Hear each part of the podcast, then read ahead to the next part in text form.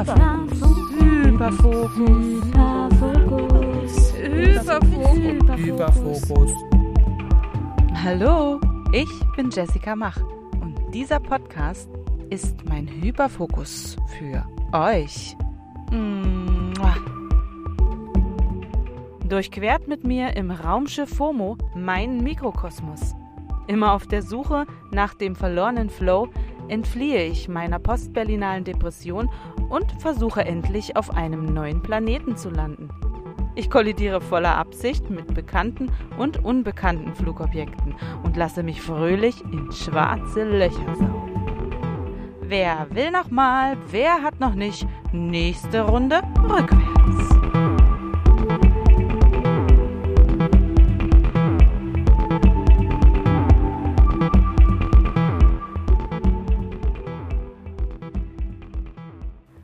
In der heutigen Folge geht es um mentale Gesundheit.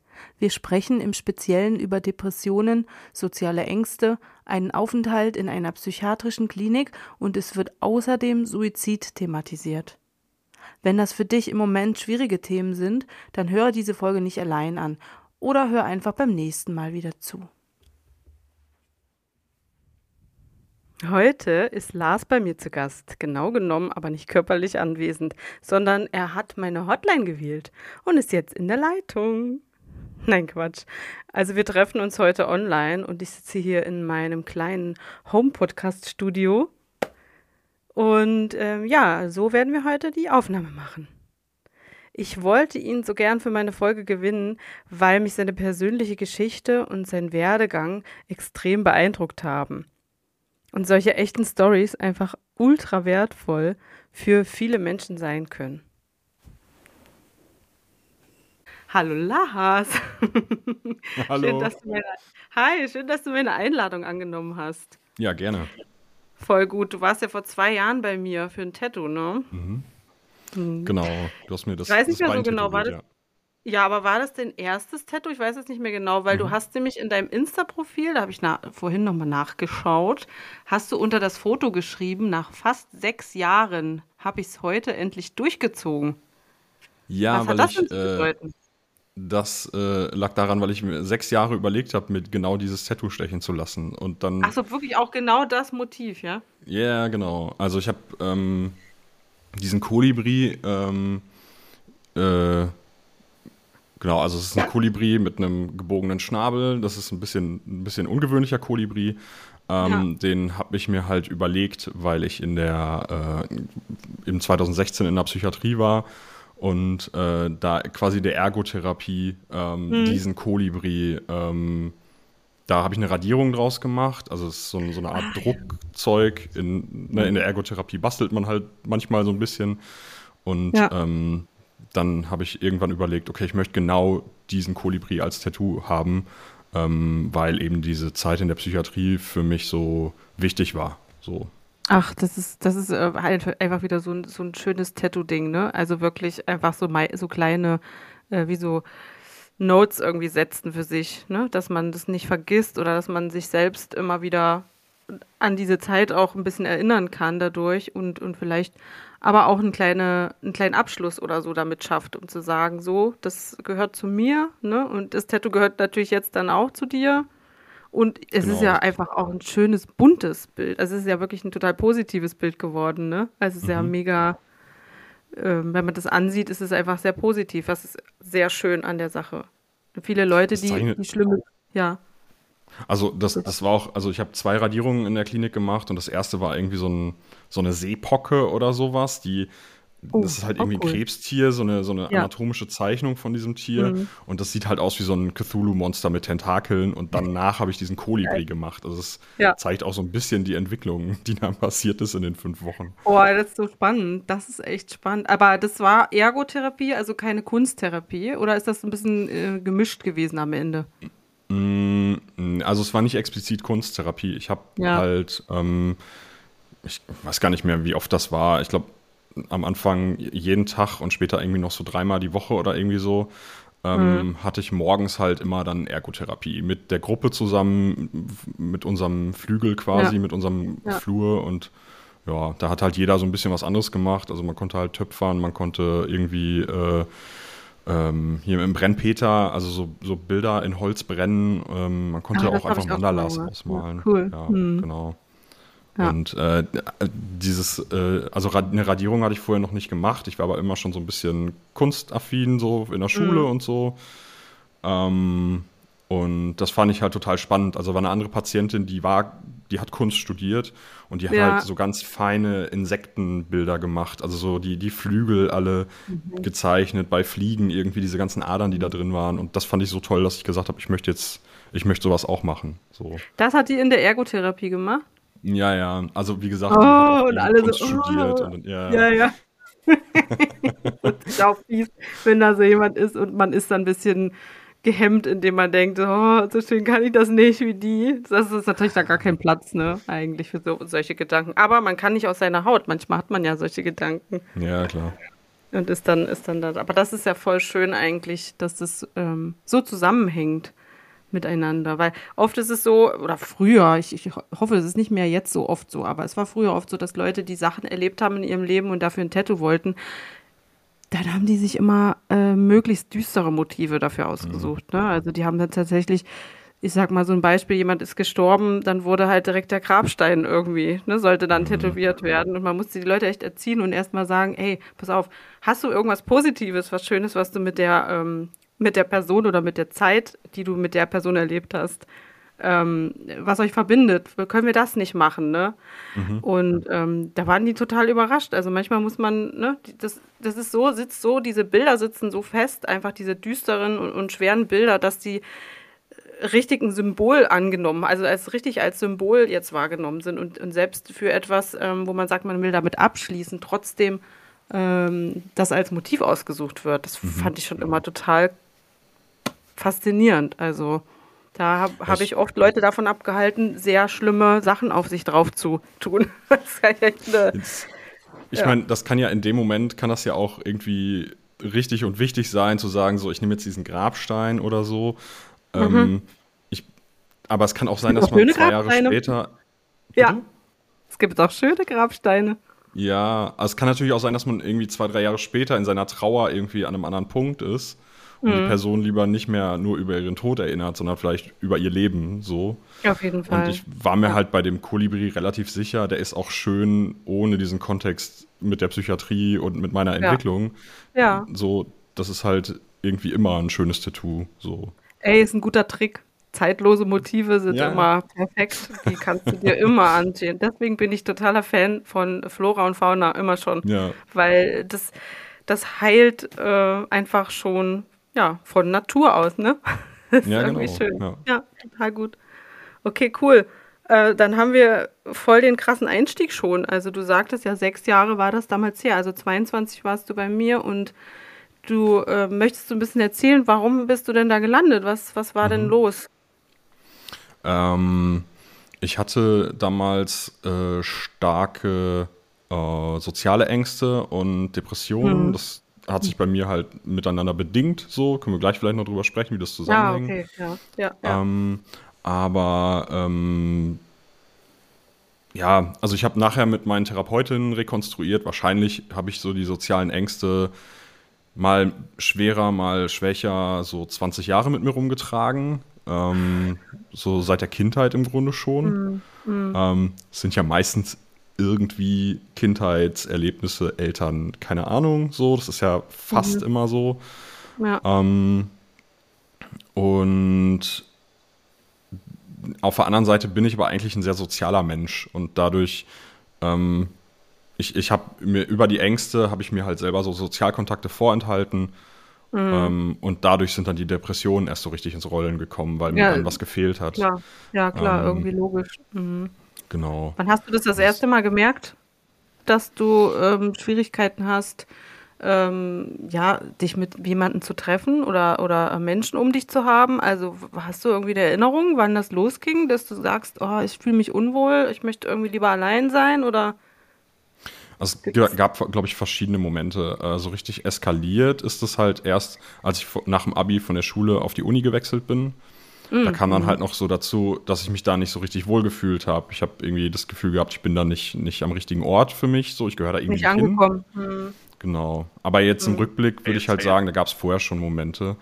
Ähm, so, keine Ahnung, ich bin in der Schule auf eine Halloween-Party eingeladen worden und habe mir dann irgendwie ausgedacht, ich hätte schlechten Fisch gegessen, um da absagen zu können, ohne sagen zu müssen, dass ich eigentlich keine, also das ist ja nicht keine Lust haben, sondern dass ich keinen, dass ich nicht kommen wollte, weil ich irgendwie vor der ja. Situation Angst hatte. Das habe also ich aber damals nicht verstanden, dass das genau. Mhm. Und ich habe halt damals nicht verstanden, dass das Angst ist, was, was ich da gefühlt habe. So. Mhm. Sondern ähm, ja, irgendwie, da, da war so eine Blockade einfach nur. Ja, ähm, ja. ja. Ach, spannend. Du konntest das für dich überhaupt nicht noch nicht einordnen. Du hast nur gemerkt, das ist ein ungutes Gefühl die Vorstellung hinzugehen, ist un, das Gefühl ist irgendwie mhm. eklig oder so oder un, un, unberechenbar. Ja, ich kann es kaum beschreiben. Also das Problem war, ist also bei mir eben so gewesen, ich habe, ähm, also mein, mein Vater ist eben Alkoholiker ja. und als Schutzmechanismus davor, vor seinem Rumbrüllen und was weiß ich zu Hause, oh, habe ich ja, halt meine okay. Gefühle mhm.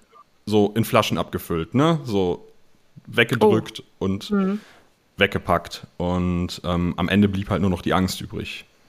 So. Ja. Und ähm, dadurch habe ich aber auch in der, zum Beispiel, also bis, bis, ich, bis ich in der Klinik war, habe ich eigentlich nie so richtig verstanden, wie ich diese Gefühle dann ausdrücken kann, weil ich habe mir ja selber vorenthalten, die überhaupt zu fühlen, egal was es war ja. am Ende. Ja. Ähm, und deswegen fällt es mir momentan immer noch schwer, weil ich eben diese, also weil ich, weil ich eben ja versucht habe, auch diese Angst zu unterdrücken. Die ist natürlich da gewesen, aber das, das meine ich, wenn ich von einer Blockade spreche. Also es ja, war einfach ja. irgendwie ähm, ja so eine Tür davor, durch die ich gar nicht durchgekommen bin. Okay, also im Prinzip äh, war das dann auch so, dass Menschen, die, ähm, also denen du gesagt hast, ich komme nicht oder ich mache nicht mit, dass die auch erstmal nicht gefragt haben, ja, wieso denn nicht oder was ist denn los, sondern die gesagt haben, okay, naja, dem geht's halt nicht gut oder der Ne? Mhm. Also, dass, dass das erstmal auch nicht aufgefallen ist, sozusagen, dem Umfeld. Also, hattest du da viele bekannte Freunde, die da schon hätten das merken können, oder?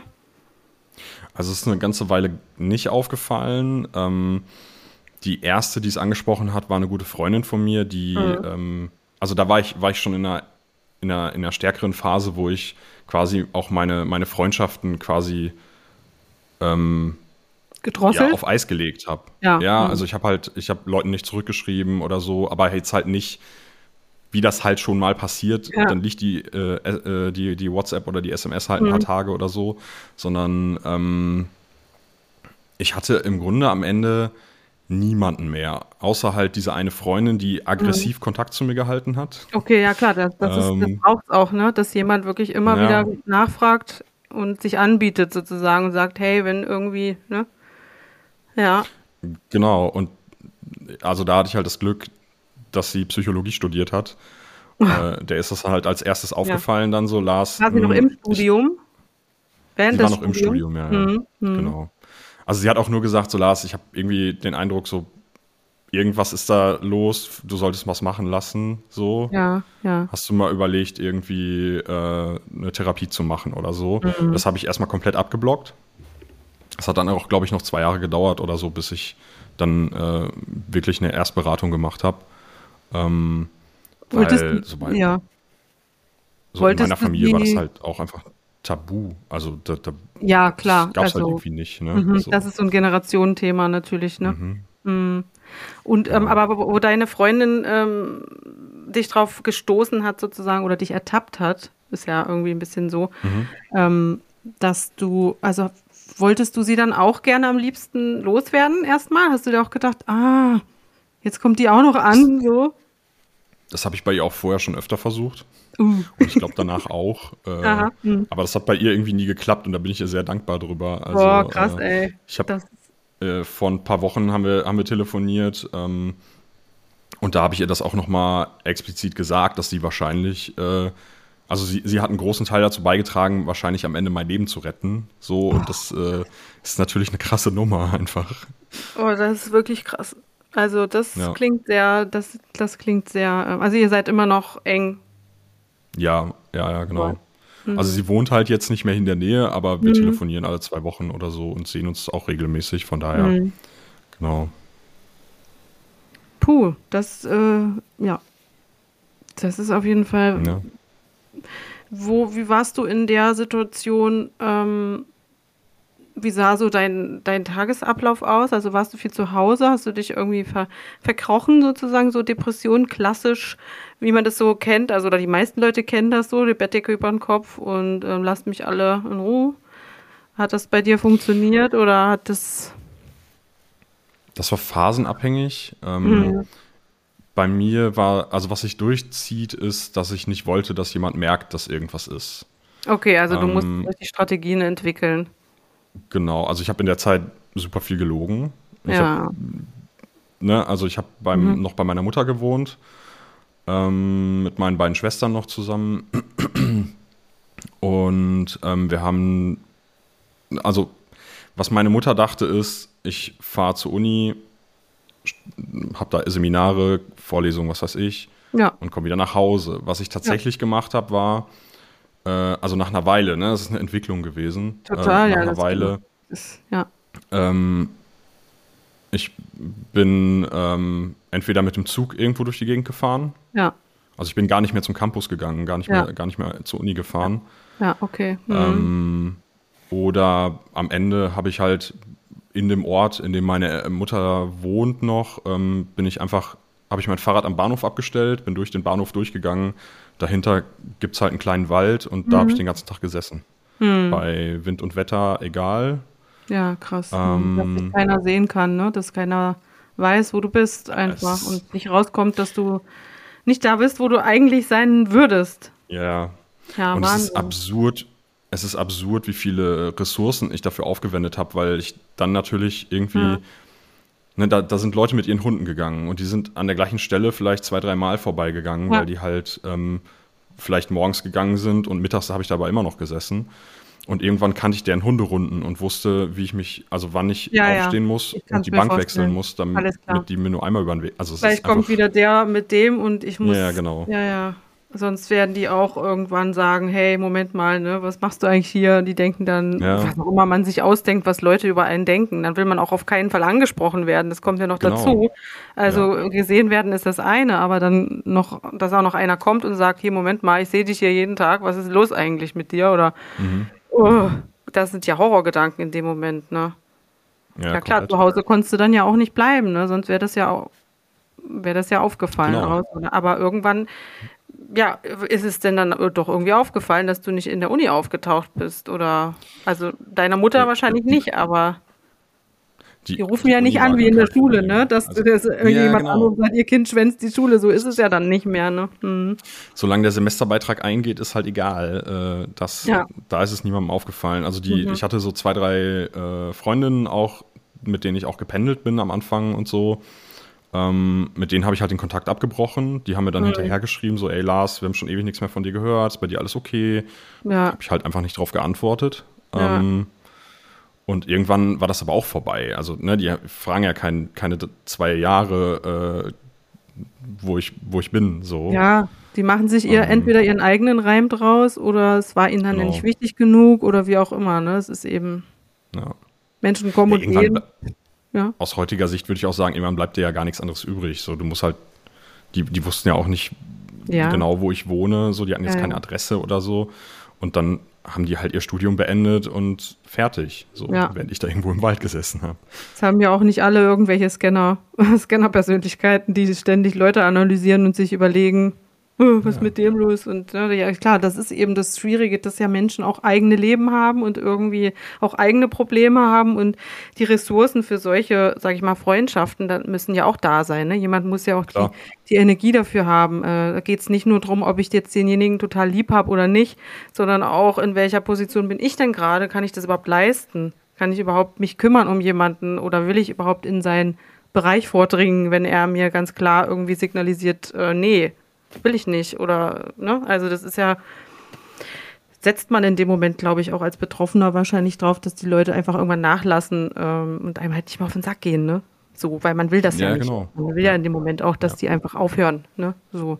Schon ganz schön ja, eine Situation, aus der man alleine einfach wirklich fast gar nicht rauskommen kann. Oder wie schätzt du das ein, so rückblickend? Was wäre denn gewesen, wenn, wenn, wenn sie nicht, also deine Freundin nicht gesagt hätte, ey, komm, jetzt müssen wir aber irgendwie mal schauen, dass du Hilfe bekommst? Also was, ich weiß nicht, du musst das nicht sagen, wenn du nicht darüber, wahrscheinlich hast du selber schon darüber nachgedacht, aber was dir passiert wäre oder was mit dir gewesen wäre, wenn es niemand gegeben hätte, der gesagt hätte, hier, ja. Also, mh, ich, ich glaube, am Ende haben da mehrere Faktoren reingespielt, warum ich da rausgekommen bin. Mhm. Deswegen weiß ich nicht, was jetzt gewesen wäre, wenn nur dieses eine Element gefehlt hätte. Oh ja, klar. Aber ja, ähm, ja. das ist so ein bisschen. Also, ne, am Ende hatte ich halt schon konkrete Pläne, mein Leben zu beenden. Ja, so. oh mein Gott. Mhm. Ähm, und mhm. ich, ich weiß nicht, welcher Baustein am Ende ausschlaggebend war, ähm, mhm. so, aber es war sicher gut, dass sie mir das einfach so gesagt hat und gesagt ja. hat, so, Lars, ich glaube, du musst da was machen lassen. Mhm. Das hat nicht sofort gewirkt, aber das hat nachgewirkt. Also ich ja, hatte das ja. im Kopf, als ich dann den Schritt gegangen bin und das gab mir halt Bestätigung, dass es jetzt das Richtige ist. So. Ja. Ähm, also weil ich halt von mir aus dann irgendwann meiner Mutter gesagt habe, so, hör mal, ich bin seit vier Jahren gar nicht mehr zur Uni gegangen. So. Oh. Ähm, wie, wie, war Ihre Reaktion? Ähm, ist aus allen Wolken gefallen. Ne? Mhm. Also ähm, zu der Zeit ähm, hatte meine Schwester auch Probleme mit Depressionen. Mhm. Ähm, die hat das halt nicht versteckt. Das war halt mhm. bei mir auch der Auslöser. Hm, also ich habe da ja, mit ihr drüber gesprochen. Ja. Mhm. Und ähm, das war dann am Ende der Auslöser, warum ich meiner Mutter das gesagt habe. Also einfach im Nachgang dazu. Das hat dann noch irgendwie zwei, drei Wochen gedauert, bis ich soweit war. Ja. Ähm, aber ich habe dann gemerkt, okay, nee, das, also es, es, muss anders gehen als im ja. Moment. Okay. Ähm, und ich glaube, also da hat auch eine Rolle gespielt, dass ich wirklich Angst hatte, dass, dass, dass ich Feierabend mache. So, ne? Mhm. Und das irgendwie habe ich dann doch gemerkt, eigentlich willst du das nicht. Ja, aber dein Leben ähm, war ja auch sau anstrengend einfach in der Zeit, ne? Das ist ja, ja also ich glaube, das kann, kann man, also ich weiß nicht, ob jemand das nachvollziehen kann, aber wenn ich mir das vorstelle, welche Art von Alltag du da irgendwie durchgehasselt hast, sozusagen, um einfach nur eine Sache ähm, aufrechtzuerhalten, nämlich, dass keiner irgendwie, ne, dass da keiner kommt und irgendwas von dir mhm. will, das ist ja einfach so anstrengend, dass man dann irgendwann sagt, ich kann nicht mehr und ich will das nicht mehr. Also und dann geht's eben nur entweder in die eine oder in die andere Richtung. Ist ja irgendwann so, ne? Du kannst genau. nur sagen, okay, schaff's eh nicht, so, ne? Oder du sagst, okay, ich versuche jetzt mir irgendwie Hilfe zu holen, ne? Das ist ja, muss ja ein starker Impuls natürlich sein. Aber beiderseits, ne? Müssen beides sehr starke Impulse sein, in welche Richtung es dann letztendlich geht. Zum Glück ging es dann in die richtige Richtung. Mhm. Ja. Ja. Mhm. ja. Ja, das ist das, also das finde ich im Nachhinein auch super interessant, weil ich einfach gemerkt habe, wie unfrei ich ja zu dem Zeitpunkt war. Ja. Also ich, dadurch, dass ich halt nur noch diese eine Emotion hatte und von irgendwie Angst die ganze Zeit geleitet worden bin, ich habe mich ja. ja. selber in diesem Gefängnis eingesperrt, im Grunde. Und ja. ähm, als ich dann gelernt habe, so mit den Ängsten zu leben und mit den Depressionen zu leben, habe ich erstmal gemerkt, wie viel wie viele Ressourcen ich darauf verwendet habe, überhaupt diesen Zustand aufrechtzuerhalten, mhm. mir Gedanken darüber zu machen, wie ich irgendwie anderen Menschen aus dem Weg gehen kann oder was die über mich denken könnten. Ja. Ähm, ja. Und aber auch. Ähm, sind so viele Sachen, ja, sind ja wirklich viele Sachen. Ja. Ja. Das ist einfach super eng, dieses Leben gewesen. Also ja. Das, ja. Ja, super eng. Ja, das ist wahrscheinlich eine gute Beschreibung. Genau. Man kann sich nicht wirklich bewegen, ne? Man ist irgendwie so ein bisschen einge eingebunden irgendwie, ne? In seinen mhm. eigenen Kram, den man sich so, ja, aufgebaut hat. Und dann ging es dann relativ schnell, dass du äh, in die in eine Klinik gegangen bist oder wie mhm. wolltest du erstmal, also war, war klar, dass es stationär sein muss, äh, recht schnell oder? Also das war recht schnell klar ja. ähm, und am Ende war es auch die richtige Entscheidung. Mhm. Äh, ich habe aber trotzdem erstmal abgeblockt. Also ähm, das war dann halt so, ne, also der Moment, in dem ich meiner Mutter gesagt habe, so, so sieht's aus. Das ist, sind ja. halt irgendwie die letzten vier Jahre meines Lebens gewesen. Ja. Dann sind wir uns erstmal in die Arme gefallen, haben geheult. Mhm. Ähm, mhm. Und ähm, dann hatte meine Mutter aber relativ schnell das Telefon am Ohr und hat äh, einen Neurologen angerufen, bei dem sie irgendwie vor ein paar Jahre vorher schon mal war, wegen irgendwas ganz anderem. Mhm. Und ähm, ja, dann habe ich bei dem halt so ein Erstgespräch bekommen. Ah, gut. Auch wenn ich diesen Arzt äh, im Moment äh, niemandem empfehlen würde, weil ich im Nachhinein ja. denke, okay, hm, das war auch nicht so ja, ganz cool, was der da mit halt. mir gemacht hat. Mhm. Ja, genau. Ja. Ähm, aber das hat trotzdem insofern geholfen, er hat mich dann in dieser Sitzung so ein bisschen auf die Probe gestellt, so ich sollte irgendwie vor ihm telefonieren und solche Geschichten, weil ich vorher gesagt hatte, dass ich das eigentlich nicht mehr kann. Ähm, das ist aber auch seltsam, oder? Das ist ein bisschen seltsam, wenn einer, seltsam. Wenn, wenn jemand kommt und sagt, ich will eigentlich nicht mehr leben, sage ich jetzt mal so. Also das hast mhm. du wahrscheinlich ihm so nicht gesagt, aber die Sache war ja fast klar sozusagen. Und dann ja. sagt er, wir rufen jetzt mal hier beim Pizzaservice an oder wie. Also mhm. das ist sehr das crazy. Oh mein Gott bei dem hatte ich die ganze Zeit das Gefühl, dass der, ähm, also von Anfang an, von Betreten diese, dieser Praxis hatte ich das Gefühl, der glaubt mir nicht. Ähm, oh der, der stellt mich hier irgendwie die ganze Zeit auf die Probe und, und will irgendwie rausfinden, also was weiß ich, was der rausfinden will. Ob du einfach ähm, nur vier Jahre geschwänzt hast, weil du keinen Bock hast oder was? Ob also ich was? simuliere oder so, ja, keine Ahnung. Oh mein Gott. Ähm, und also da habe ich mich super unwohl gefühlt, das weiß ich noch. Und ja, ich habe tatsächlich in der Klinik dann eine andere Patientin kennengelernt, die auch bei dem war äh, hm. zwischendurch und die mhm. ähnlich negative Erfahrungen mit ihm zu berichten hatte. Deswegen habe ich da in, danach auch nie wieder irgendjemanden dahin geschickt, sondern habe irgendwie äh, ja nach Alternativen geguckt. Aber, das ist schon Worst Case, ne? Also da rafft man sich schon auf, ne? Es mhm. ist ja einfach so. Und dann gelangt es genau das, glaube ich, wovor so viele Leute auch Angst haben. Also das ist ja, ja. wirklich, und es wird ja jetzt immer schlimmer, es ist ja jedes Jahr immer schlimmer mit diesen ähm, Möglichkeiten überhaupt, die man hat. Ne? Also ich habe das in der letzten Folge ja auch mal dargelegt, wie es bei mir war.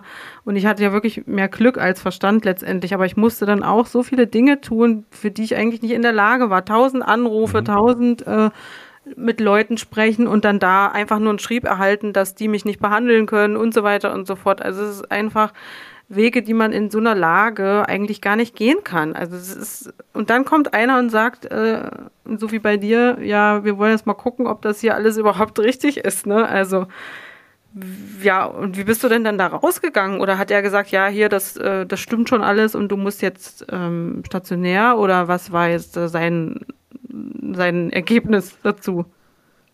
Er hat mir am Ende geglaubt, so, ähm, und hat mir dann zwei Broschüren hingelegt von zwei Kliniken, die ich doch bitte anrufen sollte. Und mhm. äh, eine, genau, ich sollte stationär gehen. Ähm, ich habe das erstmal abgeblockt. Ich habe gedacht, mhm. na, ich gehe doch nicht in eine Klapse. So, Dem hätte ich auch nicht geglaubt. Ja. ja. so. Ja. Ähm, äh, genau. Und was ich halt bis heute seltsam finde, ist halt dieses, ja, also sie rufen da aber an und nicht ihre Mutter oder so. Mhm. Und ich so, ja, also eigentlich, ich, ich weiß gar nicht, wie ich das schaffen soll. Ja, doch, sie schaffen das. das ist okay. Uh, ähm, ja. Und dann habe ich, also ich habe bei einer dieser beiden Kliniken angerufen, die dann zum Glück auch einen Platz für mich hatten. Mhm. Ähm, aber es hat, also ich habe davor ich glaube, ich, es hat drei Stunden gedauert, bis ich das Telefon in die Hand nehmen konnte. Also ich habe am, ja. am, Tisch gesessen, das Telefon lag ja. vor mir, diese Broschüre lag vor mir. Es ja. hat drei Stunden gedauert, danach war ich fertig wie ein Brötchen, es ging nichts mehr. Deswegen habe ich auch nur diese eine Klinik angerufen, die andere mhm. nicht mehr. Mhm. So, ähm, und dann habe ich halt gesagt, okay, ich bin zeitlich flexibel. Ähm, ne, ich hatte ja eigentlich nicht mehr studiert, ich war zwar noch eingeschrieben, aber äh, Man kann losgehen. Und dann haben, ja. Mhm. Ja, genau. Und dann mhm. haben die mich irgendwann zurückgerufen und gesagt, ja, also gestern Abend ist halt irgendwer ausgezogen. Wir brauchen jetzt zwei, drei Tage und für, für den Papierkram und dann könnten sie kommen. Ach, super. Ähm, das, also habe ich, na, ich glaube, vier Wochen nach diesem Anruf hatte ich dann Klinikplatz. Also es, ja, Gott sei Dank. Ja. Mhm. Und ähm, das war in der Nähe bei dir oder musstest du da weit? Es ist, also von da, wo meine Eltern wohnen, ist das eine Dreiviertelstunde Autofahrt also entfernt ja. gewesen. Mhm. Hm. Völlig in Ordnung gewesen, genau. Mhm. Ähm, und ja, also ich fand den, der Klinikaufenthalt hat mich total überrascht, muss ich sagen. Mhm. Hast du dir anders halt vorgestellt halt, wahrscheinlich oder gar nicht vorgestellt? Komplett. Mhm. Was ich im Kopf hatte, waren so ähm, Bilder von hohen kargen Gebäuden mit irgendwie am besten noch einer Mauer drumrum oder so und dann sind die Leute da alle eingesperrt und werden mit irgendwelchen Medikamenten vollgeballert. Ja, das ist halt so Fernsehen, Film, Ja, Zeug, genau. Serien, Ja. Charakter. Und dann war ja. das halt gar nicht so. Und das, Mhm. äh, ja, als ich das gemerkt habe, so nach, nach am ersten Tag im Grunde schon, ähm, habe ich gemerkt, dass ich mich da auch nochmal anders geöffnet habe, dem, dem Ach, Ganzen Ah, konntest du ein bisschen durchatmen, konntest, du- konntest Ja. so ein bisschen eine Erleichterung schon aufkommen fühlen, dass du da bist. Genau. Ja, das, ja. das ist mega. Das ist natürlich das Beste, was eintreten kann, ne? dass man sagt, äh, okay, ich fühle mich einigermaßen hier aufgehoben oder sicher, ne? dass man das gleich spüren kann und nicht, nicht ewig noch braucht, um, um dort auch wieder anzukommen. Ne? Äh, wenn das ja eben auch so ein, so ein Problem ist, einfach überhaupt irgendwo anzukommen, wo auch Leute sind und wo man, ne, das ist ja auch ein Ort, wo man erstmal hin muss und wo, wo Menschen sind, ne? Kommt ja äh, dem auch irgendwie nah, was du vermieden hast, viele, viele Jahre lang. Ja, das ist es auf jeden Fall. Ja, man- ähm, hm. mein, mein Eindruck war auch, dass man in der Klinik halt, ähm, oder zumindest war es bei mir so, man hat automatisch relativ intensive Kontakte mit Menschen gehabt, weil man natürlich gefragt Ja. hat so, ja und warum bist du hier? Und dann fängt Ja. man plötzlich an, so seine, den ganzen Kram rauszuholen oder zumindest gut. abgeschwächt. Äh, Ja, so. das kann ja viel, und ne? Plötzlich, ja, klar, ich hatte dann Mhm. in der Klinik plötzlich wieder einen, einen kleinen Freundeskreis, ähm, äh, mit, mit denen wir, ne, also wir haben dann Abschiede gefeiert da, wenn Leute entlassen worden sind Mhm. oder so. Haben wir, haben wir irgendwie eine Flasche Wein noch in die Klinik geschmuggelt und solche Geschichten. Ja. Ne? Also, das ist irgendwie, das waren so ganz neue Erfahrungen für mich, die ich halt irgendwie vorher zehn Jahre nicht mehr gemacht habe. Ja, Und so ein das, bisschen äh, Teil des, des echten Lebens, so, so soziale Kontakte wieder, wieder reinlassen, zulassen. Ähm, das ist ja ähm, ein total guter Erfolg. Und das fühlt, fühlt man natürlich dann auch direkt, dass es einem ja eigentlich gut tut und, und nicht, ähm, wie Mhm. man dachte, dass es für einen schlecht ist, ne? Das ist ja. Und das hier, Hm, Genau, also da, da habe ich überhaupt erstmal wieder gelernt, wie, wie wichtig Sozialkontakte überhaupt für, für so für, für mich selber sind, Mhm. für, für mich, für, ja, für meine, für meinen Alltag, beziehungsweise so für mein ganzes Stimmungsgebäude. Also, Ja. äh, ne, also ich merke das ja jetzt auch noch, wenn ich irgendwie vier Tage am Stück Homeoffice mache, geht es mir danach nicht so gut. Also ich fahre lieber in die Ja. Firma und, und habe irgendwie Kontakt mit meinen Kolleginnen und dann, ja. Mhm. Ja, das ist auch irgendwie so ein bisschen immer so eine kleine Validierung auch von einem selbst. Man braucht ja so ein, ne, wie so ein, wie so ein Feedback irgendwie, ne, dass man sich, sich fühlt, sich spüren kann und, und auch sich irgendwie so ein bisschen reibt an anderen und mit anderen, dass man irgendwie sein, sein, ja, sei, überhaupt sich, sich spüren kann selbst. Ne? Das ist einfach, ähm, wenn nichts da ist, ne, so im leeren Raum, dann sch- schwirrt, sch- schwirrt man da so rum halt, ne? Schwebt so rum und weiß nicht, wo man hingehört. So. Man kriegt nichts gespiegelt von anderen. Man kann, also Ja. wenn man irgendwie, irgendwie, keine Ahnung, wenn man anfängt, irgendwie gemeinsam kreativ zu sein, spielt man sich halt die Bälle zu. Und Mhm. also ich finde halt, keine Ahnung, für mich sind halt heute so meine Sozialkontakte irgendwie so das Salz in der Suppe. Deswegen Ja, ist es so, so, so Mhm. seltsam einfach, dass ich eine Weile halt gar keine hatte, sozusagen. Oder halt nur die nötigsten, so die ich nicht verhindern konnte. Ja, klar. Aber für dich ist es sicherlich äh, wichtig, einfach auch zu wissen, warum das so war. Und das kann dich ja in dem Klar. Moment auch wieder, ähm, sag ich mal, ein Pflaster draufkleben, ganz profan, ne? Dass du weißt, okay, das hatte ja auch alles einfach einen Grund. Und ähm, das bist vielleicht gar nicht du am Ende gewesen. Ne? In dem Moment konntest du nicht du sein, sondern du warst ja ähm, fremdbestimmt in irgendeiner Weise. Ne? Also so Ich kann man sich das so abspeichern, dass das so war. Also für dich, dass du die Zeit irgendwie ein bisschen ähm, einpacken kannst für dich. Ich, ich glaube ganz so einfach, also das habe ich am Anfang gemacht, als ich direkt aus Mhm. der Klinik raus war, habe ich immer gesagt, das ist, da war ich irgendwie ein anderer, anderer Mensch. Warte, wie lang solche war das? Ich, Wie viel Zeit ist da vergangen sozusagen? als ich in der Klinik war, oder? Mhm. Wie lange warst Also ich war du dort? fünf Wochen. Fünf Wochen. in der Klinik. Ja, ich also gar nicht vier so. Jahre, fünf Wochen, sechs Jahre, wie auch immer, Ja. wie lange es dann war. Das geht natürlich nicht in fünf Wochen, ist ja klar. Nee. Ja.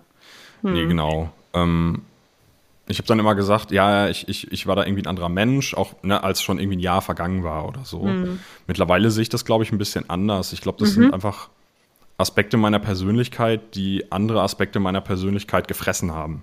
Oh ja. Irgendwie überlagert mhm. haben, so stark. Also das ist, ähm, weil diese, diese, die sozialen Ängste sehe ich heute eher so als Teil von meinem Drang zu Sozialkontakten, von meinem Sozialleben. So, also ah, irgendwie, spannend. das mhm. ist halt einfach ein, ein, ein, Aspekt davon. Also ich, ich glaube, auch damals war mir einfach schon, waren mir Sozialkontakte eigentlich wichtig. Mhm. Aber ich habe halt so viel Gewicht drauf gelegt, auch ja. darauf, was andere von mir denken könnten, dass mich das halt einfach eingeschränkt und behindert hat, darin, ähm, ah. die dann auch auszuleben, diese mhm. Sozialkontakte. Dann lieber gar nicht, wenn es nicht sozusagen ganz perfekt sein kann. Also, ne? Ganz genau. Mhm. Ja. ja. spannend. Und, das ähm, ist sehr spannend, ja deswegen rede ich heute halt nicht mehr davon, dass ich da irgendwie ein anderer Mensch gewesen sei, sondern das ist halt irgendwie, also ich glaube, das ist auch einfach meine Art zu akzeptieren, dass es diese Zeit gab, dass ich da, ähm, die, also nicht nur diese Zeit, sondern auch diese Gefühle, die ich damals hatte. Mhm. Und die sind halt, ja, also ich akzeptiere die halt als Teil von mir. Das klingt so nach Kalenderspruch oder so, aber nee, das, das klingt, nee, nee, so. das klingt eigentlich nicht so, sondern es klingt sehr, sehr weise im Prinzip. Ne? Also ich meine, wenn man so Sachen durchlebt hat, ist man irgendwie weise auf eine Art und Weise. Ja, also das ist schon. Was mir gerade noch kam, ähm, war so eine Überlegung, es gibt ja Menschen, also ne, wir haben ja introvertierte Menschen, extrovertierte Menschen, es gibt äh, die Drinnies, ja, die gerne einfach, mhm. ne, das ist ja so ein süßer Begriff für Leute, die eigentlich, ich, ich sage das zu mir auch gern, weil ich einfach liebe, zu Hause zu sein und meinen Kram zu machen, ohne dass mich einfach jemand dabei nervt. Also, ne, das ist schon so. Mh, mm, aber äh, so die Übergänge sind manchmal schon, ne, wenn man so einen Hang hat zu auch vielleicht so depressiven Schüben oder einfach ähm, ne, es gibt immer so, so schaukelnde Sachen, auch Begrifflichkeiten. Ist man melancholisch? Ist man depressiv? Ähm, ist man lieber gerne drin und will seine Ruhe haben? Oder ist man dann schon, ähm, hat man schon eine kleine Sozialphobie? Kann man Leute nicht leiden? Mhm. Ist man einfach asozial? Also weißt du, was ich meine? Es gibt so viele Begriffe, die, wo ist quasi die Grenze? Wo, wo, wo ähm, merkt man denn, weil ich kenne tatsächlich auch einige Leute, die oft Sachen absagen oder sagen, ach, ähm, ich will doch nicht oder so. Ich habe aber auch mit manchen die Abmachung, dass wir uns immer sagen, einfach auch wenn wir keinen Bock haben. Also dass wir wirklich sagen, mhm. ich fühle mich heute einfach nicht so, ich möchte lieber alleine sein, zu Hause sein. Dass man das einfach aber auch sagen darf und dass es okay ist und der andere dann nicht sauer ist und, oder, oder sagt, ja, aber warum denn jetzt und was soll denn das, sondern dass man, dass es erlaubt ist, sozusagen einfach keinen Bock zu haben oder sich nicht zu fühlen, ne? Weil das ist ja auch manchmal so ein verpflichtendes Ding, wo man denkt, ach Mensch, jetzt muss ich da hingehen, obwohl ich eigentlich irgendwie fühle mich halt total nicht danach, irgendwo hinzugehen, so, ne? Das, mhm. Also es, ganz viele Sachen schweben ja so bei vielen Leuten im Leben irgendwie rum. Und ähm, wo, wo liegt quasi die Grenze dann zu sagen, ähm, das nimmt jetzt einfach überhand und ich will ne, also weißt du, was ich meine? Ich finde es immer so schwer, mhm. irgendwie in, in Worte zu, zu packen, ähm, wann sozusagen ein Punkt erreicht ist, wo man sich selber auch fragen muss. Ganz viele Leute, die Depressionen bekommen, merken ja auch total spät einfach, dass es, dass es das ist. Die denken immer noch, ach naja, geht schon, ach ich will heute lieber im Bett bleiben. Und irgendwann ist man ja schon voll weit drin und denkt dann, scheiße, jetzt ist irgendwie wie konnte ich das nicht merken? Weißt du, ich meine? Also, wie konnte ich nicht merken, dass es schon so ist? Das ist, also ich glaube, das hat bei mir auch eine wichtige Rolle gespielt. Ähm, deswegen ist es wahrscheinlich auch so wenigen Leuten aufgefallen und so spät aufgefallen. Ne? Also, das, mhm. wenn sich sowas über Jahre zieht. Ähm, also ich, ich glaube, am Ende kann man das eigentlich immer nur für sich selbst beantworten, so richtig. Ja, klar. Ähm, aber dafür braucht man Hilfe, weil, mhm. also wenn man in die Depressionen erstmal reingerutscht ist, dann verändert sich die eigene Wahrnehmung. Also die Wahrnehmung der eigenen Gefühle, ja. die Wahrnehmung des eigenen Lebens, ähm, die Wahrnehmung von Sozialkontakten, das wird alles gedämpft oder halt ins Negative gezogen. Mhm. Ähm, das ist, also Depressionen sind ja sowieso so was Absurdes, weil man Total. quasi, ja. Da, also ne, man, man kann ja durch sein Verhalten die Hirnchemie beeinflussen, aber die Hirnchemie beeinflusst auch wiederum das eigene Verhalten und dadurch ja. gerät man in so eine Abwärtsspirale. Ja, ja. Und ne, keine Ahnung, äh, äh, also es ist ja, äh, sagen wir mal, jemand, jemand trauert zum Beispiel, hat einen lieben Menschen verloren oder so. Ähm, da ist ja auch die Frage, ab wann ist das noch ja. normale Trauer, die da stattfindet, oder und, und ab wann rutscht man sozusagen wirklich in was, was Klinisches, was, was irgendwie ja. behandlungsbedürftig ist? Ja, und es passiert sicher vielen Leuten, vielen Leuten, vielleicht auch alten Leuten. Also das kenne ich im eigenen Bekanntenkreis, wenn irgendwie ein, ähm, ein älteres Paar und einer äh, verstirbt, dass äh, der andere sich dann äh, einfach nicht mehr einkriegt, sage ich mal. Ne? Dann ich mache nichts mhm. mehr mit, was irgendwie, wo man lachen muss. Äh, also ne, das kenne ich ganz oft von so diesen alten Generationen, also Generationen von unseren Großeltern, dass die sich einfach nichts erlauben, dann immer schwarz tragen, sagen, nee, keine Musik mehr hören und so. Jetzt ist einfach alles sozusagen alles scheiße und diese Trauerphase hat eine, irgendwie kein Ende. Ne? Man denkt dann immer, jetzt mhm. reicht's doch mal, komm, wir gehen spazieren, wir machen was.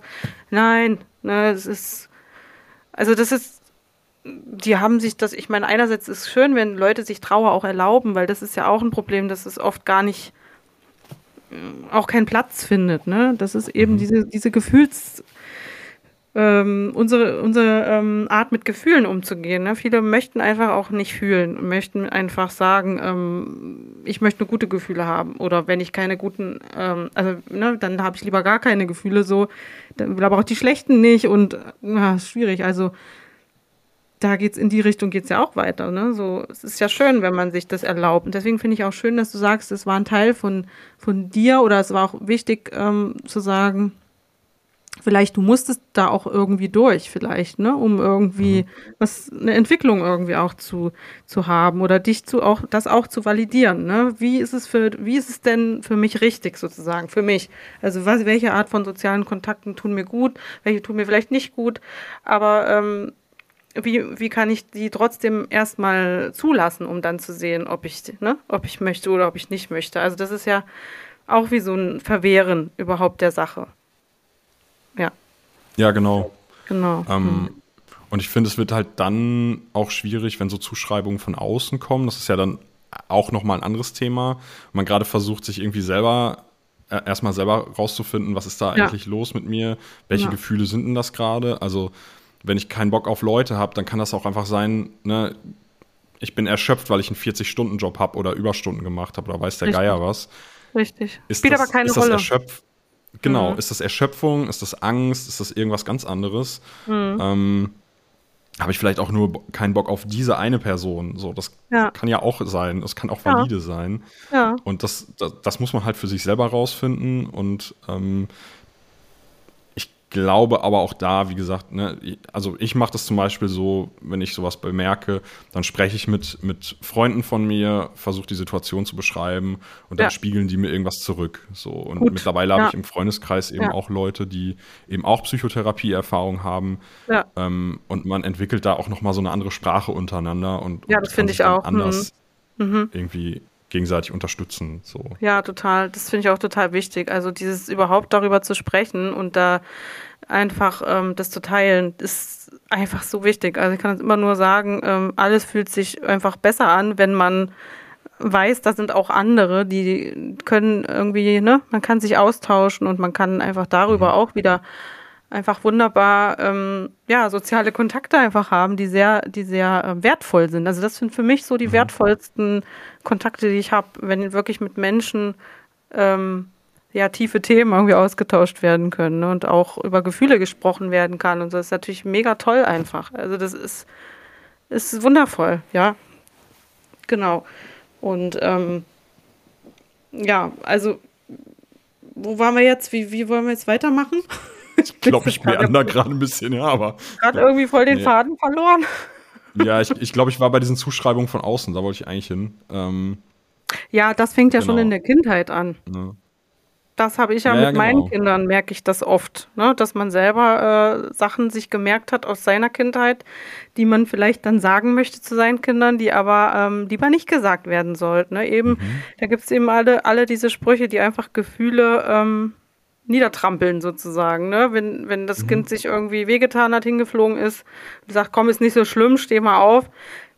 ist ja nicht, weil das kann ich ja nicht sagen, ob das schlimm ist oder nicht. Ne? Das Kind, äh, Mhm. klar ist es in dem Moment schlimm. Es ist dem Kind noch nie passiert, dass es irgendwie gestolpert ist. Es ist eine Erfahrung, die das zum ersten Mal macht. Vielleicht ist es nicht schmerzlich gewesen, aber vielleicht hat die sich einfach erschrocken oder ne, ist einfach und dann natürlich wird dann geweint. Kinder weinen einfach auch, ne? Das ist ja auch eine tolle Fähigkeit. Also, ne, wie viele Erwachsene können nicht weinen? Also, es ist einfach auch da fängt schon an. Ne? Die Kinder müssen einfach lernen, alle Gefühle sind gut. Ich sage auch zu meinen Kindern, wenn die sagen, Mama, ich habe Angst, dann sage ich, das ist gut, dass du Angst hast, weil die Angst kann dir helfen, später im Leben einfach Sachen ein bisschen vorsichtiger anzugehen und einfach zu merken, oh, ähm, hier muss ich aber noch mal gucken, so, ne, bevor ich sage, nee, du brauchst keine Angst zu haben.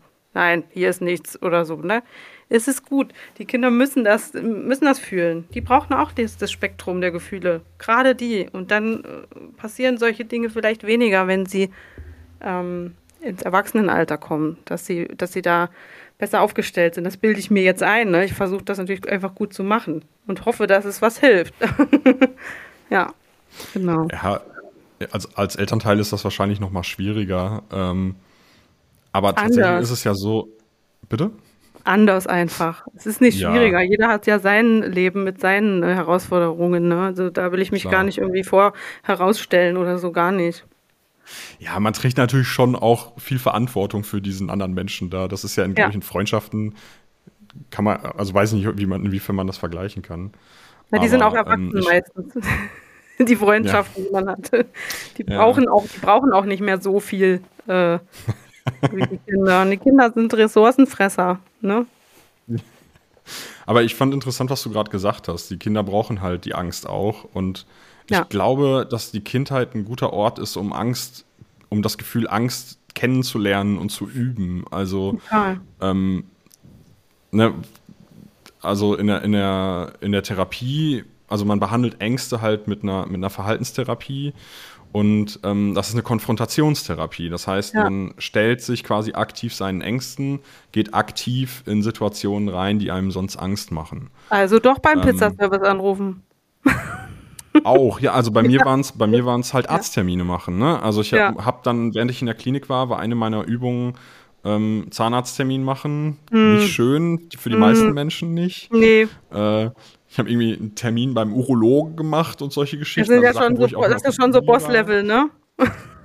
Ja, Eigentlich. also das, äh, Oh ja genau. Ähm, Also echte Termine hast du dann gemacht, ne? Also, echte, also ich habe wirklich, ich genau. habe da gesessen in meinem Zimmer, habe die, habe eine Liste gehabt, Ärzte, die ich anrufen wollte, Mhm. und dann habe ich einen Nachmittag nur Ärzte angerufen. Wow, und danach Ähm, ging erstmal nichts mehr.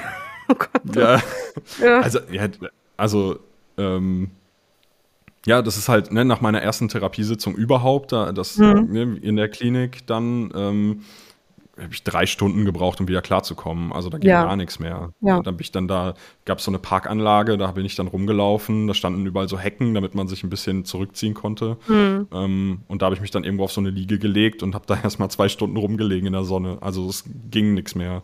Gibt aber schlechtere Orte. Das ist wahrscheinlich ganz Ähm, Ja, gut. So, so gedacht, durchdacht, ne? Ja, also wie gesagt, also ne, auch so allein der Ort der Klinik Ja. hat mich total überrascht. Es gab da, da schloss halt ein Wald auch dran an. Ja. Da haben wir dann äh, morgens beim Walken auch irgendwie Rehe gesehen und sowas. Ach, und so wenn, du schön. so, wenn du so einen Start in den Tag hast, äh, ist das halt schon mal was ganz anderes. Das kann was. Ja, genau.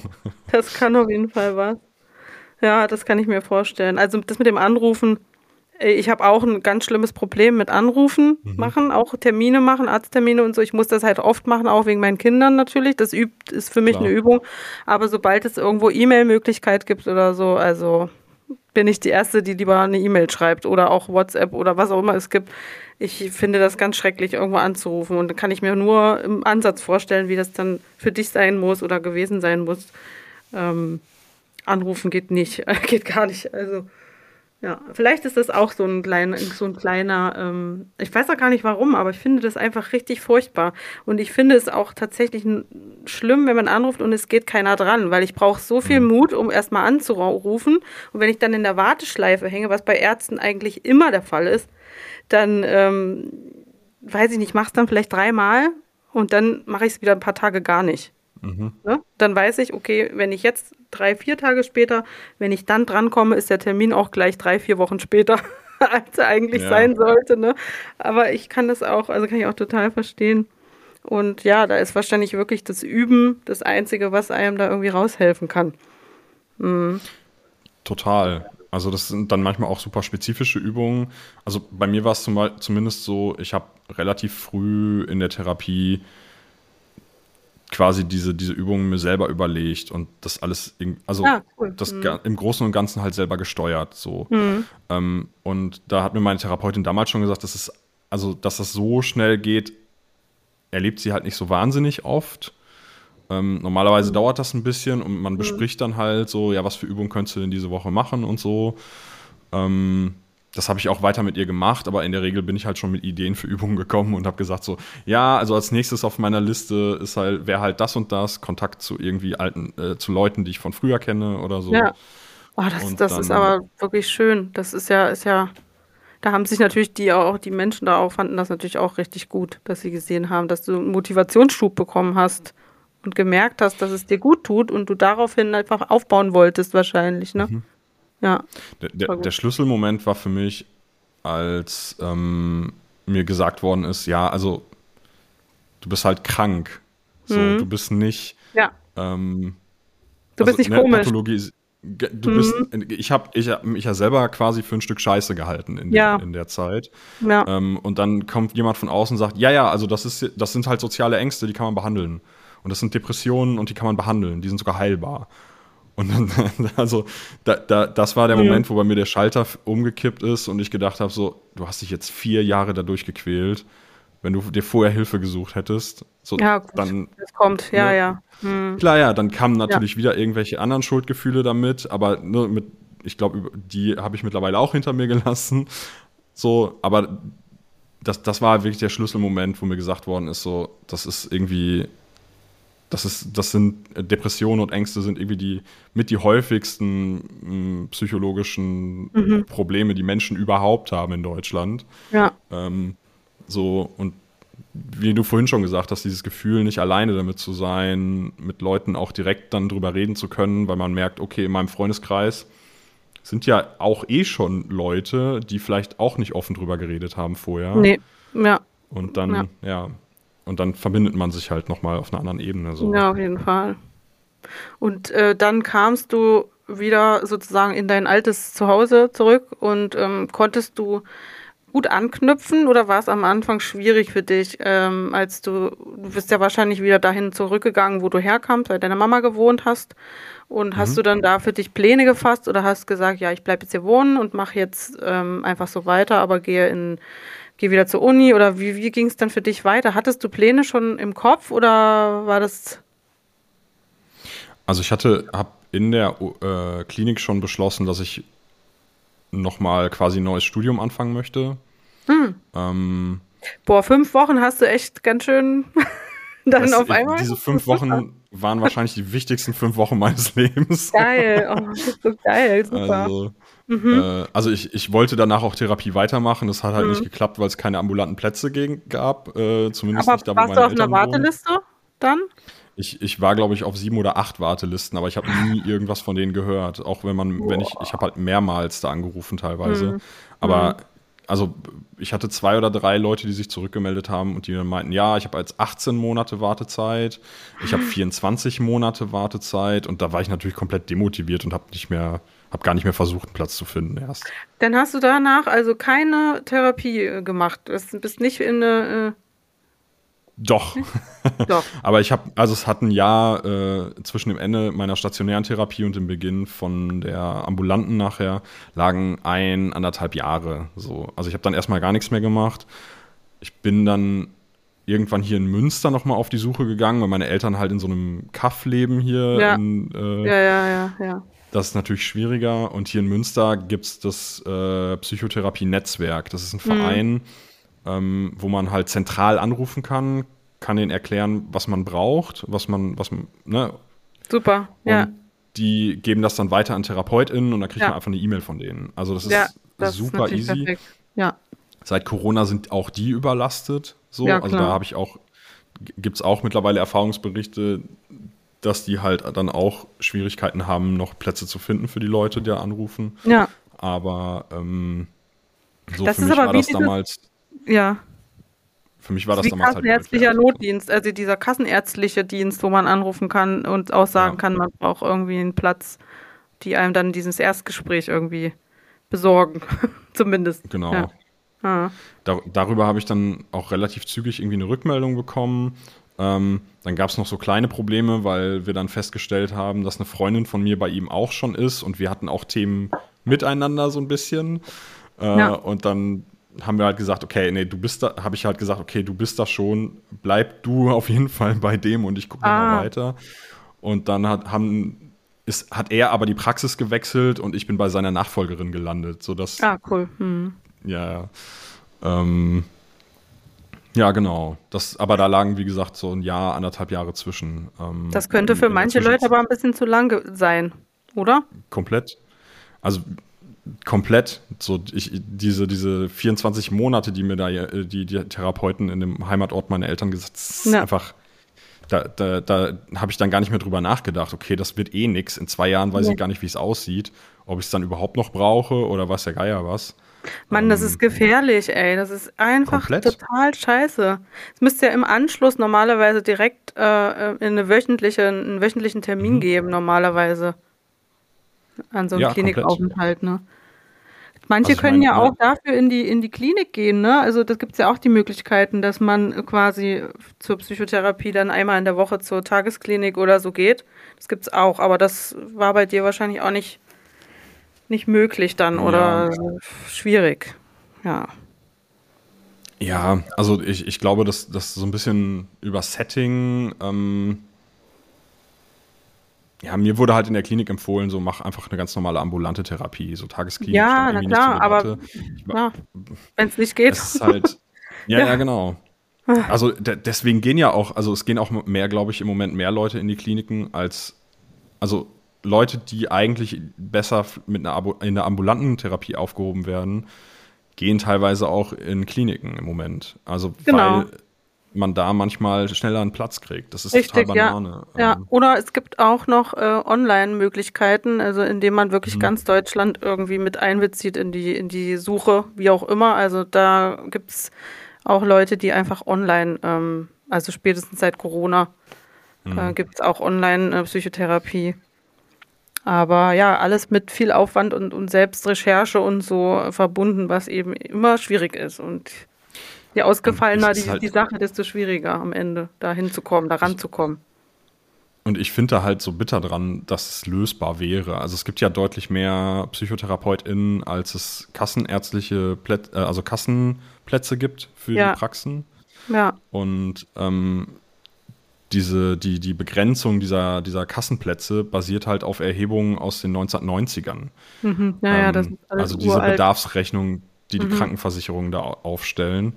Äh, und das ist gerade auf dem Land ist das komplett fatal, weil äh, Halt krass, ja, weil, weil einfach jemand beschließt, wie viele Menschen überhaupt krank sein dürfen. so, Ja. ne?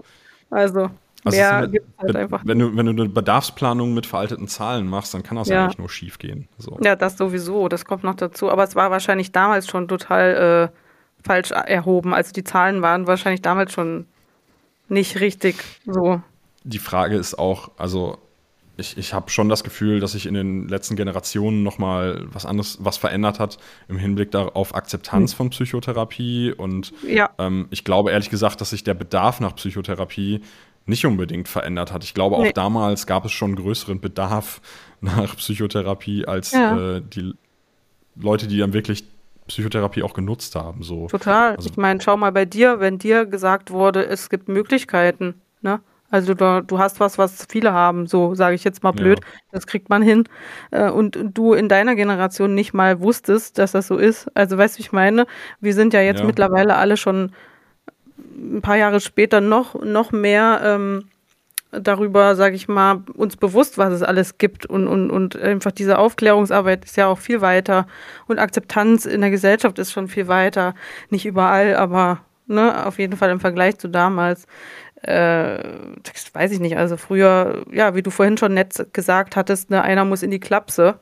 Das, dieser Satz ist schon, ne, weiß man schon. Da wurden Witze Ja, genau. drüber gemacht, Irrenanstalt und so weiter und so fort. Also das ist ja, pff, ne, Darstellung in Medien. Also, also ne, mhm. wie, wie, oft sind irgendwelche äh, Irrenanstalten äh, irgendwie ja. Ort von Horrorfilmen oder ja, klar. also selbst einer flog übers Kuckucksnest, ne, dann äh, ja, ja, ne, kriegst du halt Lobotomie und dann schon gut. Das sind halt einerseits okay, aber das, natürlich. Das ist aber auch wirklich äh, hoffentlich von jedem klar, dass sowas äh, ja, ja. nicht mehr gemacht wird. Also. Ja, aber es hinterlässt ja trotzdem irgendwie Spuren, wenn man so, wenn man das irgendwie guckt über Jahre, ähm, ja. dass das, das ist ja was, also das eine ist ja das, was ich ähm, ähm, so intellektuell irgendwie verstehe, dass das heute nicht mehr so ist, dass Lobotomie Nein. heute nicht gemacht wird mehr.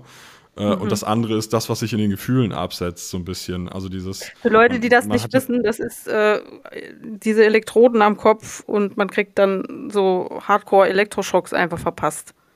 Ne? Ja, oder äh, früher in den, ich glaube in den 50er, 60ern wurde das noch gemacht. Da hat man so eine Art Eispickel äh, quasi am Auge vorbeigeführt und hat damit mhm. Teile des Gehirns dann zerstört bei den Patienten. Also, ja, ja. das ist ja, das ist das Ende von, von einer Flugüberwachung. Also, so, da ist kaputt, äh, das machen wir mal weg. So, so ungefähr. Ja, genau. Also, es, ja, also da gibt es auch eine Kennedy, mit der das gemacht worden ist, weil äh, Ach, glaub, Vater Kennedy Doku gedacht gesehen. hat. Mhm. Bitte? Ich habe mal eine Doku, glaube ich, gesehen darüber oder ja. so, so einen Beitrag. Ja, ja. Krass, Weil Papa ey. Kennedy gedacht hat, sie äh, hätte zu viele außereheliche Beziehungen oder was. Und dann gab es halt mal den Eispickel, äh, ja. Ah, das war also, also quasi sehr äh, lösungsorientiert äh, schon ja. geplant, ja, ja. was da, was da weggeätzt werden soll. Mhm. Mhm. Ja, das ist, äh, ja, auf jeden Fall, Gott sei Dank ist es nicht mehr so ähm, verbreitet dass wir ähm, solche Horrorvorstellungen davor haben. Aber Leute haben natürlich immer noch auch Angst vor Medikamenten. Es ist ja auch nochmal ein Schritt, mhm. wenn man weiß, okay, ich kriege dann irgendwelche Pillen ähm, und bin dann eigentlich ja eher nur noch so ein ferngesteuertes Objekt oder was auch immer Leute für Ängste haben, warum sie Medikamente jetzt äh, ablehnen würden oder, oder nicht haben wollen. Ich meine, klar, skeptisch sein gegenüber Medikamenten ist immer gut, aber ja, Lebensqualität, ne, und so weiter. Wir müssen halt, man muss halt auch gucken, wie man da, ähm, welche Entscheidungen man dann doch, doch vielleicht treffen muss. Also das ist einfach auch nochmal ein Punkt, dass ähm, Leute denken, sie gehen irgendwo hin und kommen dann ja nicht mehr so raus, wie sie reingegangen sind, so ungefähr, ne? Und mhm. was eigentlich auch gut ist, weil meistens ist ja eine Besserung. Das ist ja auch der Sinn von der Therapie. Ja, ja aber, aber, aber die Angst davor, nicht zu wissen, was genau das ist, ist vielleicht einfach auch der Grund, warum Leute da ähm, sich davon distanzieren wollen. Und auch dieses, ähm, wir kichern ja auch ein bisschen so zwischendurch über diese Begrifflichkeiten, ist ja auch ein bisschen dieses, äh, das so ein bisschen humoristisch äh, betrachten, sich da auch ein bisschen vor zu schützen, ne? indem man irgendwie das so auch so ein bisschen lächerlich macht und sagt, ach, naja, so schlimm ist es bei mir nicht. Ne? Ich muss ja nicht in die Klapse, es geht schon mhm. irgendwie, haha, trink mal ein Schnäpschen und dann geht's wieder so ungefähr. Ähm, auch, auch eben so ein, so ein Phänomen, ne? warum Leute dann äh, sich über Dinge lustig machen, einfach um sich auch ein bisschen noch mehr davon äh, zu distanzieren. Ja. Guck mal, es ist schon eine Stunde vorbei. Wir wollten eigentlich ähm, noch darüber sprechen, wie du, wie dich das, deine Zeit beeinflusst hat ähm, in deinem weiteren Werdegang, weil das fand ich eigentlich ja auch mhm. so, eine, so eine interessante ähm, Wendung oder vielleicht auch nicht Wendung. Also was war nochmal dein Studium vorher? Also ich habe äh, vor der Klinik habe ich ähm, Deutsch und Biologie auf Lehramt studiert. Ah genau, okay, super. Ähm, auch. Genau, das, das war noch Staatsexamen. Ja, ja. genau, das hat, ne, also ich habe dann auch irgendwann gemerkt, so, okay, Schule ist, ist nichts für mich. Äh, nee, wahrscheinlich nicht. Hab dann, nee. Hab mhm. dann aber trotzdem die Kurve nicht gekriegt und nicht mhm. einfach abgebrochen. Das wäre wahrscheinlich nee. eine bessere Möglichkeit, äh, Version gewesen.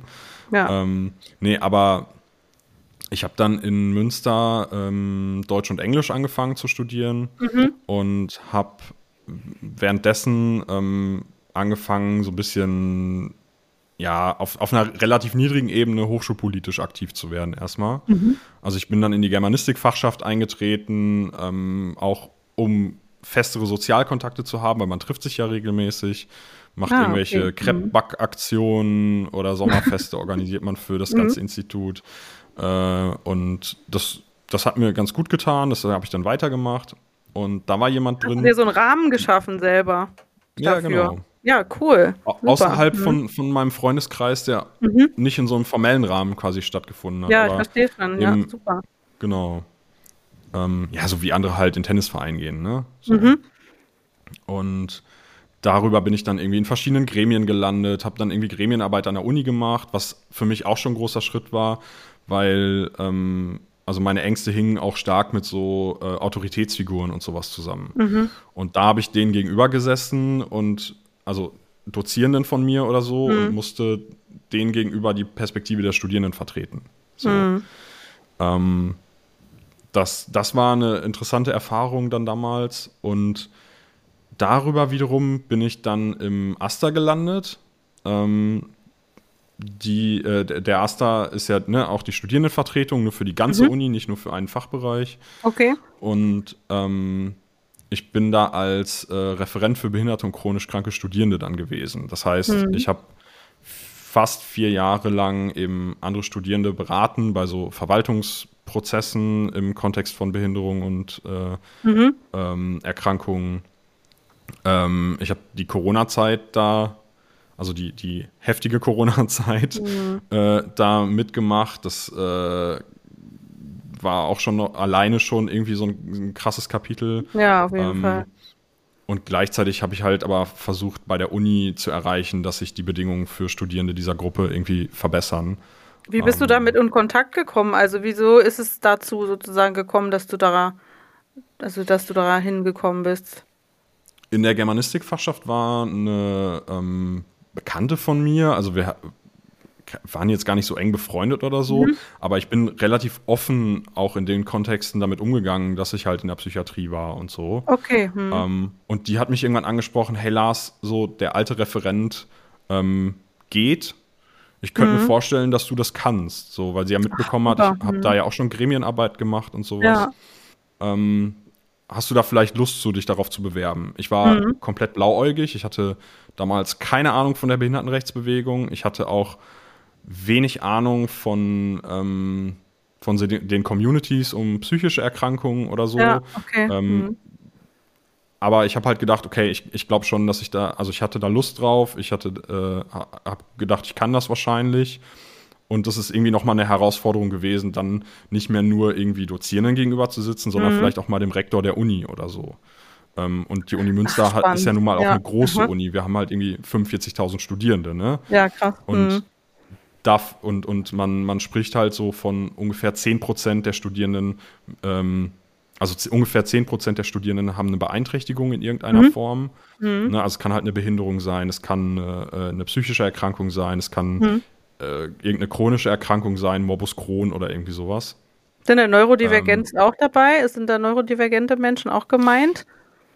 Also ich habe hab das natürlich dazu gezählt, also Leute mhm. mit Autismus oder so haben wir mhm. immer auch versucht mit anzusprechen. Ja. Ähm, allerdings, wenn man eben dieses ähm, da, da, kommen wir wieder in diese Begriffsgeschichten rein. Ja, ja, Wenn man ja, dann von Behinderung und chronischer Erkrankung spricht, Richtig. aber Leute sagen, ich bin halt einfach nur neurodivergent, ja. dann kann es sein, dass die sich nicht dazu zählen. Aber das ja, habe ich dann auch dann als eigene Entscheidung. Entscheidung genau. genau. Das ist deren Entscheidung, genau. Das äh, Begrifflichkeiten werden in solchen Ding Zusammenhängen ja meistens auch von irgendwelchen Stellen sozusagen zugeordnet, ne, um zu sagen, okay, das fällt da rein, das fällt da nicht rein.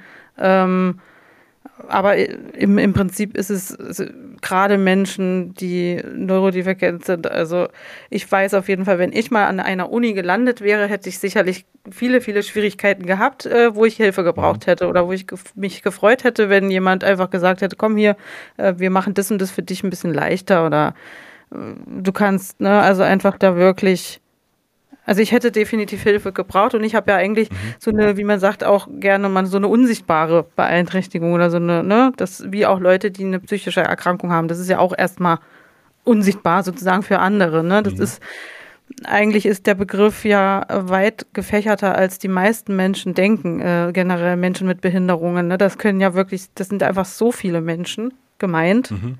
äh, wie die meisten anderen Menschen, die vielleicht keine Behinderung haben oder sich nicht dazu zählen, niemals ahnen würden. Ne? Wie, wie, wie siehst du das? Also da bist du ja dann da so reingeraten. Musstest du auch erstmal lernen, was es alles überhaupt gibt, sozusagen. Also wer da alles so mit reinfällt und ähm, hast du dich selber sozusagen auch da so ein bisschen dann mit reingefühlt? Also warst du dann auch gemeint selber für dich? Wie, wie, wie ist das für dich dann gewesen? Genau, also ich habe vorher tatsächlich auch mit meiner Therapeutin dann, dann hatte ich, war ich wieder in der ambulanten mhm. ähm, gesprochen ähm, und sie hat mich nur angeguckt und meinte, ähm, das ist einerseits das halt so ein Identitätsding natürlich. Ne? Ja. Ich muss für ja, mich klar. wissen, fühle ich mich jetzt überhaupt krank? Bin, inwiefern mhm. bin ich beeinträchtigt? Und sie meinte dann, naja, also, aber du bist ja jetzt irgendwie acht Jahre älter als die anderen Studierenden, die mit dir angefangen haben. Also diese mhm. Beeinträchtigung, also ich, ich hatte zwar akut jetzt keine Angstzustände mehr und äh, wusste, wie ich mit meinen Depressionen umzugehen habe, aber ja. trotzdem habe ich halt ein Studium abgebrochen aufgrund ja. von Depressionen und Ängsten. Und ähm, also das, das war für mich am Anfang immer so ein zwiespältiges Ding. Ich habe mittlerweile ähm, auch über die Arbeit in diesem Referat eben viele Leute mit, mit Behinderungen oder psychischen Erkrankungen oder anderen chronischen Erkrankungen gehabt und ähm, habe mich dann ähm, schon zugehörig gefühlt, auf jeden Fall, ja. weil ähm, ich gemerkt habe, okay, das ist irgendwie man, man merkt das im Umgang, ähm, ob eigene Erfahrungen da sind oder eher weniger. Und ja, dadurch war ich halt Teil dieser Gruppe. Das war einfach ein Fakt. Richtig. ich, ich glaube, das ist einfach genau. das total gutes Ding, ne? Wenn man sich total, wenn man sich einfach dann auch als eine, eine Gruppe eben sieht, ne? Und nicht da ja. ist einer, der genau. ist da halt und die anderen sind die Gruppe so, sondern alle gehören zu dieser Gruppe gemeinsam. Das ist wirklich schön, ja. Und die Themen haben das ja auch ein Stück weit diktiert. Also ich musste mich dann damit beschäftigen, welche Bedürfnisse haben denn jetzt RollifahrerInnen bei uns an der mhm. Uni? Welche mhm. Bedürfnisse haben denn Leute mit Autismus bei uns an der mhm. Uni? Ähm, das ist auf einem sehr konkreten Level angefangen. Also eins der Projekte, an denen ich einfach am längsten gearbeitet habe, war eine Rollstuhlrampe an dem, an dem Asta-Gebäude selber, weil wir ah. eine Mitarbeiterin mit MS eben haben. Ähm, ja. Also ich spreche immer noch von wir, aber also der Aster hat eine Mitarbeiterin mit MS. Ja. Am Anfang, als sie eingestellt worden ist, konnte die halt noch laufen. Ähm, so, und inzwischen ja, okay. aber nicht mehr. Und hm. die Uni hat dann gesagt, ja, also warum haben sie die überhaupt eingestellt? Oder äh, ähm, ja, also wir können der ja einen alternativen Raum irgendwie anbieten, wo sie arbeiten könnte. Und das passt halt gar nicht zu ihrer Stelle, weil sie halt im Kontakt mhm. mit Studierenden ist. Ja, also macht halt irgendwie Beglaubigungen, Büroarbeiten, aber mhm. äh, Bulli-Verleih und solche Geschichten. Ähm, und äh, ja, da habe ich irgendwie, boah, ja, also quasi bis zum Ende meiner Amtszeit, also bis zum Ende dieser fast vier Jahre, war mhm. das halt immer wieder Thema. Und dadurch musste mhm. ich mich auch immer wieder damit auseinandersetzen, welche Möglichkeiten gibt es, um jetzt vielleicht auch kurzfristig irgendwie eine mobile Rampe anzuschaffen oder so. Ähm, ja. Welche möglich, aber, aber ähm, wir mussten das natürlich so machen, dass die Uni nachher nicht äh, sagt, ja, diese, dieses Provisorium, das reicht ja jetzt. Also mehr brauchen wir ja nicht machen, ja, ja, weil es halt teurer wäre. So. Ich wollte gerade sagen, das ist ja alles immer ein Geldproblem am Ende, ne? Eigentlich geht es ja, ja, hauptsächlich da um, um, um, um Gelder, um Finanzierungsschwierigkeiten also, oder Wille oder nicht Wille. Ich, oft ja. oft geht es auch um Willen. Also ich habe dann ähm, nachher auch sozusagen äh, ja, nicht Schulungen, aber also ich habe Dozierenden erklärt, wie barrierefreie Lehre funktioniert. Also ja. auch im Sinne von, ähm, wie mache ich das eigentlich, dass Blinde mit meinen Arbeitsblättern umgehen können? Wo kriege mhm. ich äh, Literatur her, wenn es die nur in gedruckten Büchern gibt? Also mhm. wie, wie kann ich blinden Studierenden die, diese Literatur zugänglich machen? Ah, das ähm, ist auch spannend. Ist das denn überhaupt, ja. ähm, da muss ich mal gleich einhaken. Also, na klar, wenn man sich selber mit den Themen nicht so beschäftigt, ne, mhm. wenn du jetzt sagst, blinde Studierende, ähm, klar, studieren blinde Menschen, äh, aber studieren ja. die an normalen Unis, also an, an einer, können die, die können an jeder Uni studieren, aber müssen sozusagen selber zusehen, dass sie dann äh, mit diesen Materialien sozusagen irgendwie klarkommen oder sind die da schon auch darauf angewiesen, dass das zur Verfügung gestellt wird? Das ist ja echt spannend. Da habe ich noch nie, habe ich noch nie dran gedacht, weil mhm. ähm, ich kenne, ich kenne das, glaube ich, auch nur ich weiß gar nicht, Marburg gibt es ziemlich viele blinde Studierende mhm. und da Wegen ist das natürlich, mhm. genau, da ist das wahrscheinlich alles einfach auch etabliert und funktioniert super, aber an so einer normalen Uni sozusagen, ähm, stimmt, da, da muss ja viel bedacht werden. Das ist unfassbar unterschiedlich. Also ähm, ja. die Unis handhaben das alle etwas anders. Ähm, plump ab, ablehnen werden die meisten Uni nicht, äh, die meisten mhm. Unis nicht. Ähm, aber welche Ressourcen man dann vor Ort zur Verfügung hat, unterscheidet sich halt komplett teilweise. Also ähm, es gibt Assistenzleist, also es gibt Leistungen, die kann man beantragen, damit man eine Assistenz bekommt, zum Beispiel. Mhm. Ähm, das ist immer vom, von dem individuellen Fall abhängig. Also es gibt ja auch Leute, die Erkrankungen haben, die bedingen, dass sie eine Assistenz brauchen. Es gibt ja. Leute, die ähm, ja, also, ne, also ein einfaches Beispiel ist, wenn jemand gehörlos ist, ja. dann äh, kann die Person Gelder beantragen, um Gebärdendolmetscher zu bekommen, mhm. für Vorlesungen zum Beispiel. Mhm. Ähm, das sind dann Leute, die den Studierenden nicht unbedingt im Alltag ne, die rennen denen jetzt nicht die ganze Zeit hinterher ja, und kommen auch in die Mensa ja, ja. mit zum Dolmetschen, mhm. aber halt für die Vorlesung zumindest. Mhm. Für, für, die, für, für den sozialen Teil, also zum Beispiel für den Gang in die Mensa, müssen sie sich was anderes überlegen. Mhm. Ähm, und des, dadurch kommt es auch zu so, ich sag mal, Clusterbildung. Also ich, äh, es, es gibt halt Unis, an denen gibt es halt besonders viele blinde oder gehörlose Menschen, weil ja. sich da eben also es spricht sich auch rum, welche Unis ja, sind jetzt besonders, also wo ja, kann man denn überhaupt vernünftig studieren? Total. So, mhm. ja. Ja. Und das, äh, da haben die Unis unterschiedliche Regelungen, aber hier in Münster zum Beispiel beantragt man sowas dann auch beim äh, Landschaftsverband so, das sind dann mhm. ja Organisationen außerhalb der Unis, die dann nochmal Geld geben können. Es ist halt schon sehr bürokratisch und manchmal auch nicht so einfach Ein Riesenaufwand. zu wissen, wen muss ich ja. für was ansprechen. So, mhm. ja. Aber das sind ja Dinge, die sollten ja möglichst schon vorher geklärt sein, bevor das Studium beginnt. Ne? Also das sind ja oder? Also das ist jetzt ja nicht einer, äh, der schon eingeschrieben ist und dann sagt, hier, ähm, was kann ich denn jetzt machen? Das ist ja wahrscheinlich eher, setzt ja voraus, dass sie überhaupt anfangen können zu studieren, oder? Also viele Dinge wenn ich nichts verstehe, dann kann ich ja nicht studieren. Also ne, so ganz so gesagt. Und ähm, was sind denn so hauptsächlich die Sachen, die ähm, so während des Verlaufs des Studiums sozusagen aufkommen bei Menschen, die, die da Hilfe brauchen in bestimmten Bereichen? Was gibt es so? Gibt es da so irgendwie so Haupt, ähm, Hauptpunkte, die immer wieder auf, auftreten oder die die meisten Menschen haben? Also krank werden tun ja immer mal wieder Leute, auch chronisch ja. krank. Ähm, Ach so, na klar. ne, also das ist, also das sind dann nicht unbedingt Leute, die dann von heute auf morgen irgendwie Augenlicht verlieren, aber ja. die zum Beispiel merken, oh, äh, ich habe irgendwie eine Autoimmunkrankheit, die ist jetzt halt nach äh, ich, ich, ich habe jetzt zwei Jahre studiert und jetzt ist die halt diagnostiziert worden. Mhm. Ich brauche irgendwie best eine bestimmte Ernährung oder ähm, mhm. ich muss halt Kreidestaub meiden. Also ne, so, ja. solche Fälle gibt es halt. Ach, krass, ähm, das, ja, so individuell so, und so viel. Komplett. Also das ähm, ist Wahnsinn. Das kann man gar nicht abdecken mit nur so einem. Ähm, ne, also das, da, das ist halt das Ding. Ne? Also wir waren mhm. zu zweit in diesem Referat. Wir waren mhm. vom, also offiziell waren wir halt für 4.500 Studierende zuständig. Die melden sich nicht alle, weil die teilweise auch ihre, ihre ähm, Beeinträchtigungen nicht unbedingt ein, ihren Studium beeinträchtigen. Also so. diese 10 Prozent sozusagen, ne? Von den genau, Studierenden. Ja. Hm. Ähm, und es gibt aber, es gibt bundesweit Erhebungen regelmäßig, die versuchen, diese Zahlen zu erfassen, weil bei der mhm. Einschreibung mhm. oder so wird das nicht erfasst in Deutschland. Ja. Die Niederlande macht das zum Beispiel anders. Die fragt halt direkt bei, den, äh, bei der Einschreibung an die Uni, wird, wird das abgefragt und da wird direkt gefragt, was brauchst du denn für, für Assistenzen oder für Nachteilsausgleiche. Ja.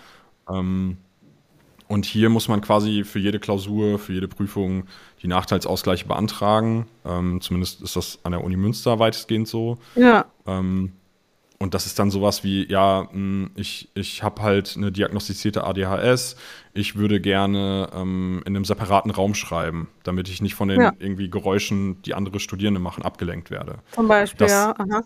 Genau, das geht dann auch häufig. Ähm, Klar, das ist jetzt auch nicht so ein Riesenaufwand. Ja, ja. Naja, ja. man muss ja trotzdem eine Aufsichtsperson damit abstellen. Ja, ne? Und das gut, ist ja okay, dann klar. Personalaufwand Mhm. für die Uni. Ja. Äh, und das muss halt vorher genehmigt sein, sonst äh, hat man, also es gibt so eine Prüfungskommission und da wird das dann entschieden. Bürokratie, yay. Ähm, Mhm. Und ähm, was aber während Corona ein ganz großes Thema war, waren natürlich die, die psychischen Erkrankungen und die kamen teilweise dann bei Leuten, die eh schon irgendeine Ein- Beeinträchtigung hatten, obendrauf. Ja, Also natürlich. Für mich die schlimmste Phase war eigentlich die, wo ähm, die Unis diskutiert haben, wieder in den Regelbetrieb zu gehen, Mhm. aber sich noch nicht so ganz entschieden hatten. Das war, ich glaube, das zog sich über so ein halbes Jahr oder sowas. Okay. Und da hatte ich dann regelmäßig Beratungstermine mit Studierenden, die gesagt haben, eigentlich kann ich nur in diesem Remote-Setting studieren. Ja, verstehe. Das Mhm. war die eine Hälfte, die, die gesagt, also da waren Leute, die, ähm, ich hatte eine, eine Studierende, äh, die eben nicht gehen konnte, die eigentlich nur, die, die hat sich den ganzen Tag irgendwie im Liegen aufgehalten aufgrund ihrer Erkrankung. Ja, okay. Und ähm, die, die, dann, die dann gesagt hat, so, wenn, wenn die jetzt die Uni wieder aufmachen, ich weiß gar nicht, wie ich das machen soll. Ich bin ja während Corona angefangen zu studieren und online ging das alles super für mich. Aber also, wie soll ich mich da in Hörsaal legen oder was? Also, wie soll das funktionieren? Also das die hatte die Erkrankung aber vorher auch schon. Die hat halt Genau. nur so auch angefangen, äh, das zu machen. Naja, gut, klar, Ja. ist. Pff, Ja, keiner wusste, wie Es es weitergeht, klar, ne? Aber es ist natürlich dumm, ja. Und auf der anderen Seite muss man auch Mhm. überlegen, also warum soll ihr nicht ermöglicht werden, überhaupt, also normaler, äh, warum soll ihr nicht ermöglicht werden zu studieren, Ja, nur klar. weil sie halt diese Erkrankung hat? Ja, also, natürlich, Da müsste ja. man generell ja auch eine Lösung für finden. Mhm. So. Ähm, oder Leute mit, mit Atemwegserkrankungen, die tierische Angst hatten, wieder zurückzugehen in die Hörsäle. Auf Klar. der anderen Seite hatte ich eben die Studierenden, die dann da saßen und äh, gesagt haben, so, ich, ich muss wieder unter Leute kommen, ich drehe komplett am Rad. Mhm. Ähm, auch Leute, die vorher, was das anging, komplett unauffällig waren. Super viele Ja. Leute haben während Corona das erste Mal Zeit gehabt, sich nur mit sich selbst zu beschäftigen oder haben halt tatsächlich auch einfach drunter gelitten, so wenig Sozialkontakte zu haben. Ja, auf jeden Ähm, Fall. Mhm. Zu denen habe ich ja auch gehört. Ne? Also mir ging es ja in der ja. Zeit dann auch Mhm. nicht super toll. Ja, Ähm. Und das, das war dann so eine Phase, wo ich Beratungstermine hatte für so Verwaltungsangelegenheiten, so wurden die angekündigt. Dann Mhm. hat man die irgendwie abgehandelt in einer Viertelstunde, 20 Minuten. Und dann hat, merkte man aber ziemlich schnell, die andere Seite hat noch Redebedarf. Und das mündete dann teilweise darin, dass die Leute in diesen Zoom-Meetings angefangen haben zu weinen. ja. Und, und ich da saß und natürlich komplett überfordert war. Also ich bin ja kein das Psychologe. du, ja, das konntest du nicht auffangen, natürlich nicht. Genau. Das Ähm, ging dann das schon ins, ins Therapeutische, also eigentlich in, in, in äh, Bedarf nach, nach Therapie und äh, ja. anderer Hilfe, also professionelle Hilfe. Oh, Und wir haben das- eigentlich die ganze Zeit Alarm geschlagen, ähm, auch, auch bevor das dann so heftig geworden ist. Hm. Ähm, die Uni selber hat dann aber uns gesagt, nee, sie könnten keine zusätzlichen ähm, Beratungsangebote schaffen. Hm. Also es gibt ja eine psychologische Beratung, die hat auch normalerweise so das Ziel nicht länger als zwei Wochen Wartezeit auf einen Termin. Okay. Äh, zu der Zeit war die Wartezeit 10, 12 Wochen. Ja, wahrscheinlich Dann haben auch wir gesagt, einfach okay. zu wenig Menschen für zu viele Menschen. Ja. Klar, weil, weil dann alle natürlich irgendwie bera- oder viele, viel mehr Leute Beratung brauchten als vorher. Ja. Ist ja schon an Und dann- Schulen so, da hast du dann so eine Person, die Mhm. quasi dafür zuständig ist, so Schulpsychologe oder Psychologin und äh, da sollen dann alle Schüler sozusagen abgefangen werden. Mhm. Da gehen natürlich viele auch nicht hin, weil das ist einfach leider so in Schulen, glaube ich. Aber ähm, ja, Studierende, würde ich jetzt mal sagen, da sind halt viele Leute, die ein bisschen, ja, die sind einfach erwachsen, die sind ähm, sich Dinge eher bewusst und suchen dann selber Hilfe. Wie viele Leute gibt's dafür? Also was ist, was da, wie sind die aufgestellt, so psychologische ähm, Beratungsleute oder na, wenn du Ja, sagst das- 45.000 Studierende, wie viel, also Boah, ich, ich, also ich, ich habe die Zahlen nicht mehr ganz im Kopf, äh, deswegen ich will da nichts Falsches erzählen. Aber also das, das wird halt nicht, also es wird nicht mehr als 15 gewesen sein, glaube ich. ja, einfach zu wenig, ja. Einfach, Ja. geht ja auch nicht. Ich meine, klar. Ja, wir haben dann als, mhm. als Studierendenschaft gesagt, so, schafft doch mal bitte mehr Beratungsplätze. So, ja. die, der Bedarf ist halt da, die Leute mhm. äh, rennen uns die Bude ein und ähm, ja, das hat die Uni halt abgeblockt und dann haben wir selber eine, eine ähm, psychologische Beratungsstelle aufgebaut, die es jetzt auch zum Glück immer noch gibt. Ah, super. Ähm, und ähm, das ist auch schon, das ist wahrscheinlich das Projekt, auf das ich am stolzesten bin, mhm. weil das halt aus einer Zeit herauskam, wo, äh, wo es mir halt auch nicht so gut ging, eben wegen ja. diesem ganzen Corona-Zeug. Ja, klar. Mhm. Ähm, und ich da aber gemerkt habe, okay, also da habe ich halt Selbstwirksamkeit erfahren, ne? Ja. So insgesamt in diesem Referat eh, ja. in dieser Arbeit. Das aber ich, ich habe halt gemerkt, wir, wir, können halt richtig was aufbauen, was auch mhm. nachhaltig bleibt und irgendwie äh, potenziell Hunderten oder Tausenden Studierenden hilft. So. Und ja. vielleicht verhindert, dass Leute ihr Studium abbrechen müssen oder, ähm, oder, oder ihnen halt persönlich einfach weiterhelfen. Ähm, mhm. Das, das war ein wichtiger Moment auch.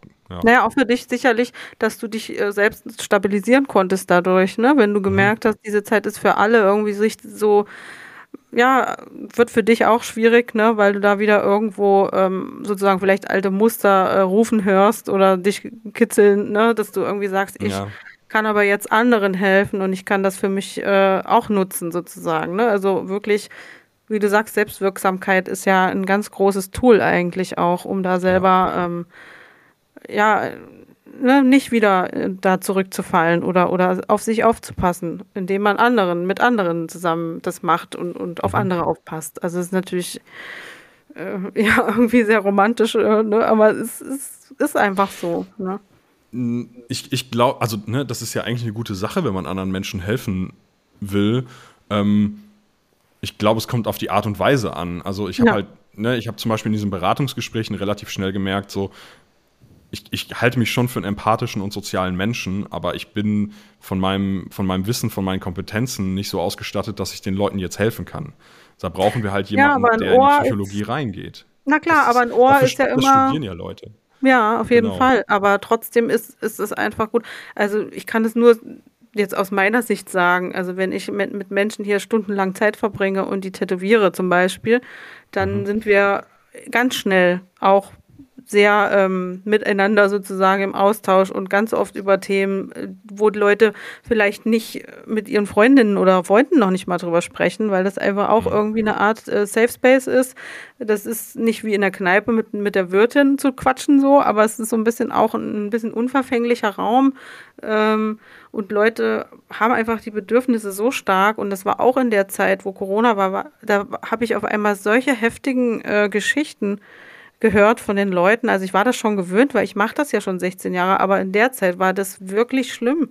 Und ich hatte, mhm. selbst in der Zeit habe ich manchmal Leute stehen gehabt, die kamen zum Termin und haben schon vorher geweint, weil die einfach wussten, mhm. ich, jetzt kann ich hier mal irgendwie reden und was loswerden. Also ich fand es richtig krass, welche Funktion ich da teilweise einnehmen konnte. Zum Glück kann ich das in professionellen Rahmen auch gut machen.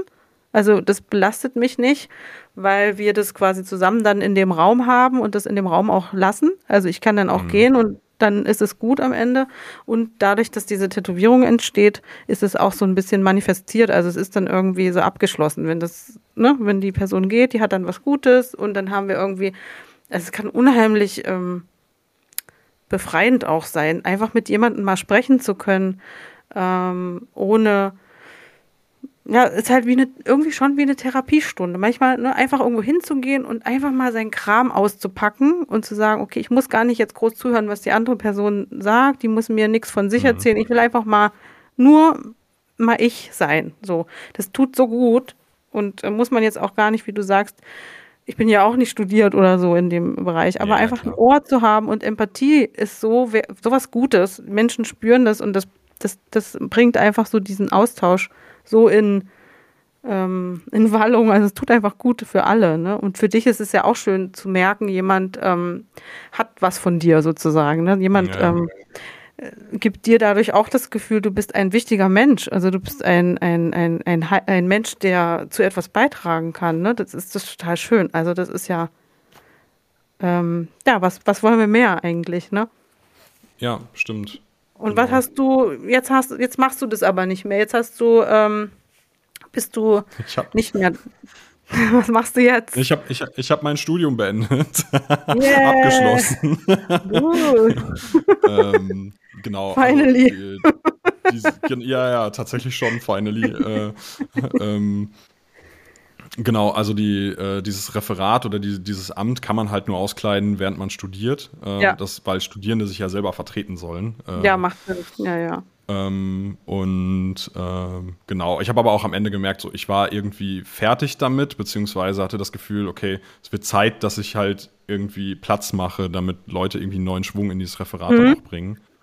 Ähm, und genau, ich habe dann aber über die Arbeit im Asta ähm, ja, bin ich auch an anderen Orten irgendwie politisch aktiv geworden. Ich bin hm. der SPD beigetreten. Naja. Ähm, ja, äh, und also äh, vielleicht Disclaimer, ähm, Olaf Scholz ist nicht mein Lieblingskanzler.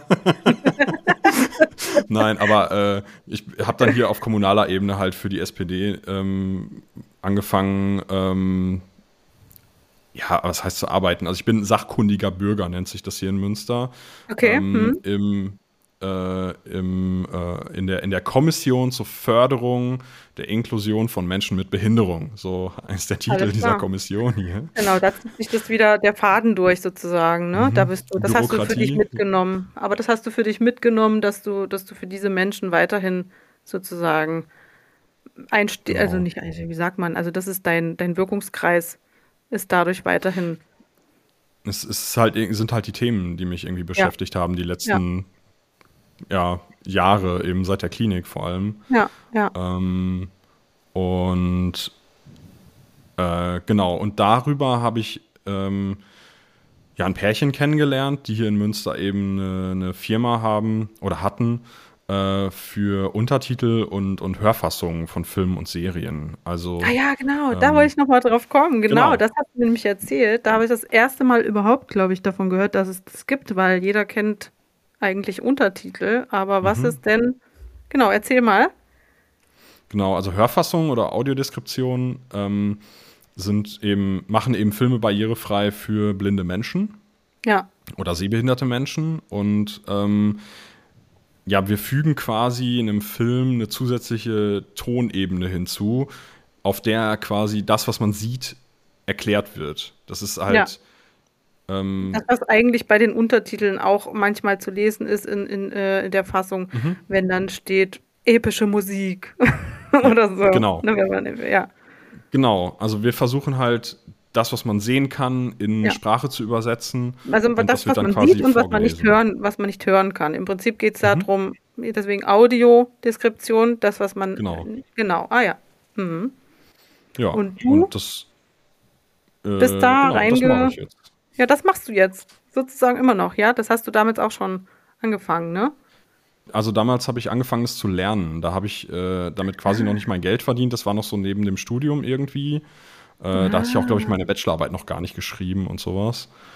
Ähm, ich habe dann aber, ich bin dann aber dabei geblieben. Also ähm, ich habe ungefähr ein Jahr quasi das gelernt bei diesem Pärchen, bin dann halt ab mhm. und zu mal hingefahren, habe den bei der Redaktion über die Schulter geschaut oder bei der Texterstellung ähm, und habe dann Ende 2022 angefangen selber zu texten. Mhm. Ähm, sozusagen erstmal frei. Ähm, du guckst deinen Film an zum Beispiel? Also mhm. erklär mal, wie man das macht. Ähm, ja, genau. Also man, man guckt sich einen Film an und wenn man merkt, okay, da ist eine Lücke, also da, da ist gerade kein Dialog oder so, ja. da könnte ich rein, ja. dann beschreibe ich da, was man sehen kann. Und das ah, Ziel ist natürlich, okay. dass es irgendwie ein konsistentes Ding wird. Also es ist mhm. Kann es ein bisschen mit Hörspielen vergleichen, aber auch nicht so richtig, mhm. weil man ja eben dieses, man kriegt ja das alles vorgegeben, diese Struktur von dem Film. Aus ja. der kann man ja nicht raus. Nee. Ähm, und wenn du viele, Act also wenn, wenn du Action-Szenen hast, in denen viel geredet wird, ist das immer das uh. Schlimmste, oh weil Gott, ja. da hast du keinen Platz zu beschreiben oder musst halt über den Filmton dann doch mal drüber, wenn's, mhm. weil man den Film sonst nicht versteht. So. Ähm, ohne diese ja. Beschreibung. Ja, ja, genau. das kann ich mir vorstellen. Ich überlege gerade, gibt es, also es gibt wahrscheinlich aber öffentlich-rechtlichen ziemlich viel. Also sieht man auch mhm. immer zum Beispiel ARD-Mediathek Sendung mit der Maus oder so. Gibt es mhm. das gibt's auch, oder? Also gibt es ja, auf, jeden Fall. Fall. mehrere Fassungen. Ähm, und gibt es da auch die Fassung mit äh, Audiodeskription, ja? Das habe ich nämlich noch gar nicht gesehen. Ich glaube schon. Also die, die öffentlich-rechtlichen, ähm, alles, was neu in die Mediatheken kommt, ja, ne? hm. ist eigentlich flächendeckend, äh, hm. hat, hat das auch Audiodeskription. Ähm, die Privaten fangen das tatsächlich auch langsam an, weil sie es ja. auch bald müssen. Also da ja, gibt es so eine neue hm. EU-Regelung. Hm. Ähm, übrigens gilt das auch für Podcasts und YouTube, dass da Maßnahmen für Barrierefreiheit irgendwie ergriffen werden müssen. Ab einer bestimmten Reichweite. Gemerkt. Genau, genau. da geht es auch schon um, um, die Transkripte und sowas, dass die automatisch ja. immer ähm, mitgeschrieben werden müssen und so weiter. Das wird nicht automatisch angeboten jetzt. Aber mhm, jetzt genau. bald, glaube ich doch. Mhm. Genau. Ja, und das, ähm, ja, es ist irgendwie, ist für mich halt eine Arbeit, die auch wieder sinnstiftend ist. So, mhm. ich äh, trage was dazu bei, dass Leute irgendwie am Montag mit ihren KollegInnen über den Tatort reden können. So. Ja, ja. Ähm, ja. Ja, ich meine, wir wollen alle ähm, Filme konsumieren. Wir wollen Klar. alle irgendwie, ne? Natürlich. Also, das ist ja schlimm genug, dass es, dass es äh, lang nicht ging, so richtig für manche Menschen, ne? Dass sie da nicht mitmachen konnten, sozusagen. Das, oder äh, mal ins Kino gehen oder weiß ja. der Geier was, ne? Also, das mhm. ist ja. Das ja. müssen aber die Kinos auch anbieten, natürlich, ne? Also, das, wie wird das im mhm. Kino sozusagen, wie wird das dann, ähm, ich, ich muss gerade überlegen, ob man da dann irgendwie Kopfhörer aufsetzt und das für sich, also ne, so als Extraversion bekommt oder, oder wie, wie. Also du kannst ja nicht in einen Film gehen, der, der einfach abgespielt, also nicht in irgendeinen Film gehen, das geht ja dann nicht, ne? Aber mhm. könnte man da nicht eine Version haben, wo dann die Personen einfach Kopfhörer aufbekommen und dann ähm, das dann zusätzlich sozusagen hören? Oder wie ist äh, das? Genau so ist es. Also ah, cool. ähm, okay. Hm man hat halt eine App auf seinem Handy. Äh, in ah. Deutschland ist das halt flächendeckend eigentlich Greater in Starks heißt die. Ach so, ähm, cool. Und diese App kann sich halt, also den, der, der normalen Filmtonspur wird was, mhm. werden Frequenzen hinzugefügt, die ja. wir nicht hören können. Ja. Aber das Handy-Mikrofon nimmt die wahr und kann sich darüber synchronisieren mit dem, äh, mit dem Film. So ja, aber ich habe gerade überlegt, genau. Ja, ja. Ja, das heißt, du musst da nicht ja sitzen und zum ah, der Film Zeitpunkt. geht los. Ich, ja. Mhm. Das muss man genau. eben nicht. Das, genau, das, das, das funktioniert halt über diese Synchronisation. Das heißt, das Handy Ach. weiß zu jedem Zeitpunkt, auch wenn ich mal kurz am Klo war, ich komme da wieder rein. Ja, so. geil, ähm, genau. Du kannst ja nicht einfach. genau. Super. Ja, das ist ja, ja. geil. Cool. Aber du hast gesagt, das machen nur diese zwei Menschen, haben das nur vorher gemacht für ganz Deutschland nein, sozusagen? Nein, nein, nein, nein, nee. nein, nein. Aber also die haben so eine, so eine Agentur. Ach, so eine Firma ist die, das. Genau, die haben halt einfach im, in den 80ern irgendwann angefangen, Untertitel zu machen und haben dann ah, okay. die Audiodeskription irgendwann davor, dazu geholt. Aha, verstehe, ähm, okay. Also es gibt schon mehrere, die das machen, aber das sind so in den Anfängen, die waren schon in den Anfängen sozusagen dabei, diese Personen, wo du das gelernt hast. Die, die Firma ist schon, schon ziemlich alt, genau. Mhm. Also Audiodeskription gibt es in Deutschland. Ich glaube, die erste Vorführung, damals noch ohne App, war, glaube ich, ja. 89 in München oder sowas. Ähm, ohne App, äh, ja. Die, genau, Klar. die haben einfach, da ist es so ein bisschen rübergeschwappt aus, aus England. Also da mhm. fing das an und äh, dann gab es beim, ich glaube, beim Bayerischen Rundfunk gab es dann halt so eine Gruppe von Leuten, von Sehenden mhm. und äh, Blinden, die sich zusammengetan mhm. haben und angefangen haben, einfach mal Filme zu beschreiben. Ach, ähm, cool. Mhm. Und dann gab es halt explizit hier, das ist eine Filmvorführung für Blinde und Sehbehinderte. Mhm, und die, da lief der Film dann einfach mit der Audiodeskription. Ja. Und heute, ja. Äh, wenn man dann heute in die Handy-App guckt, also in seine ganz normale, was weiß ich, App, ähm, dann kann, sieht man halt an den Filmen oben oft eben dieses Greta-Symbol. Ja, verstehe. Da steht halt okay. wirklich Greta dran. Aha. Das weiß man nicht, wenn man nicht drauf achtet, aber, ja.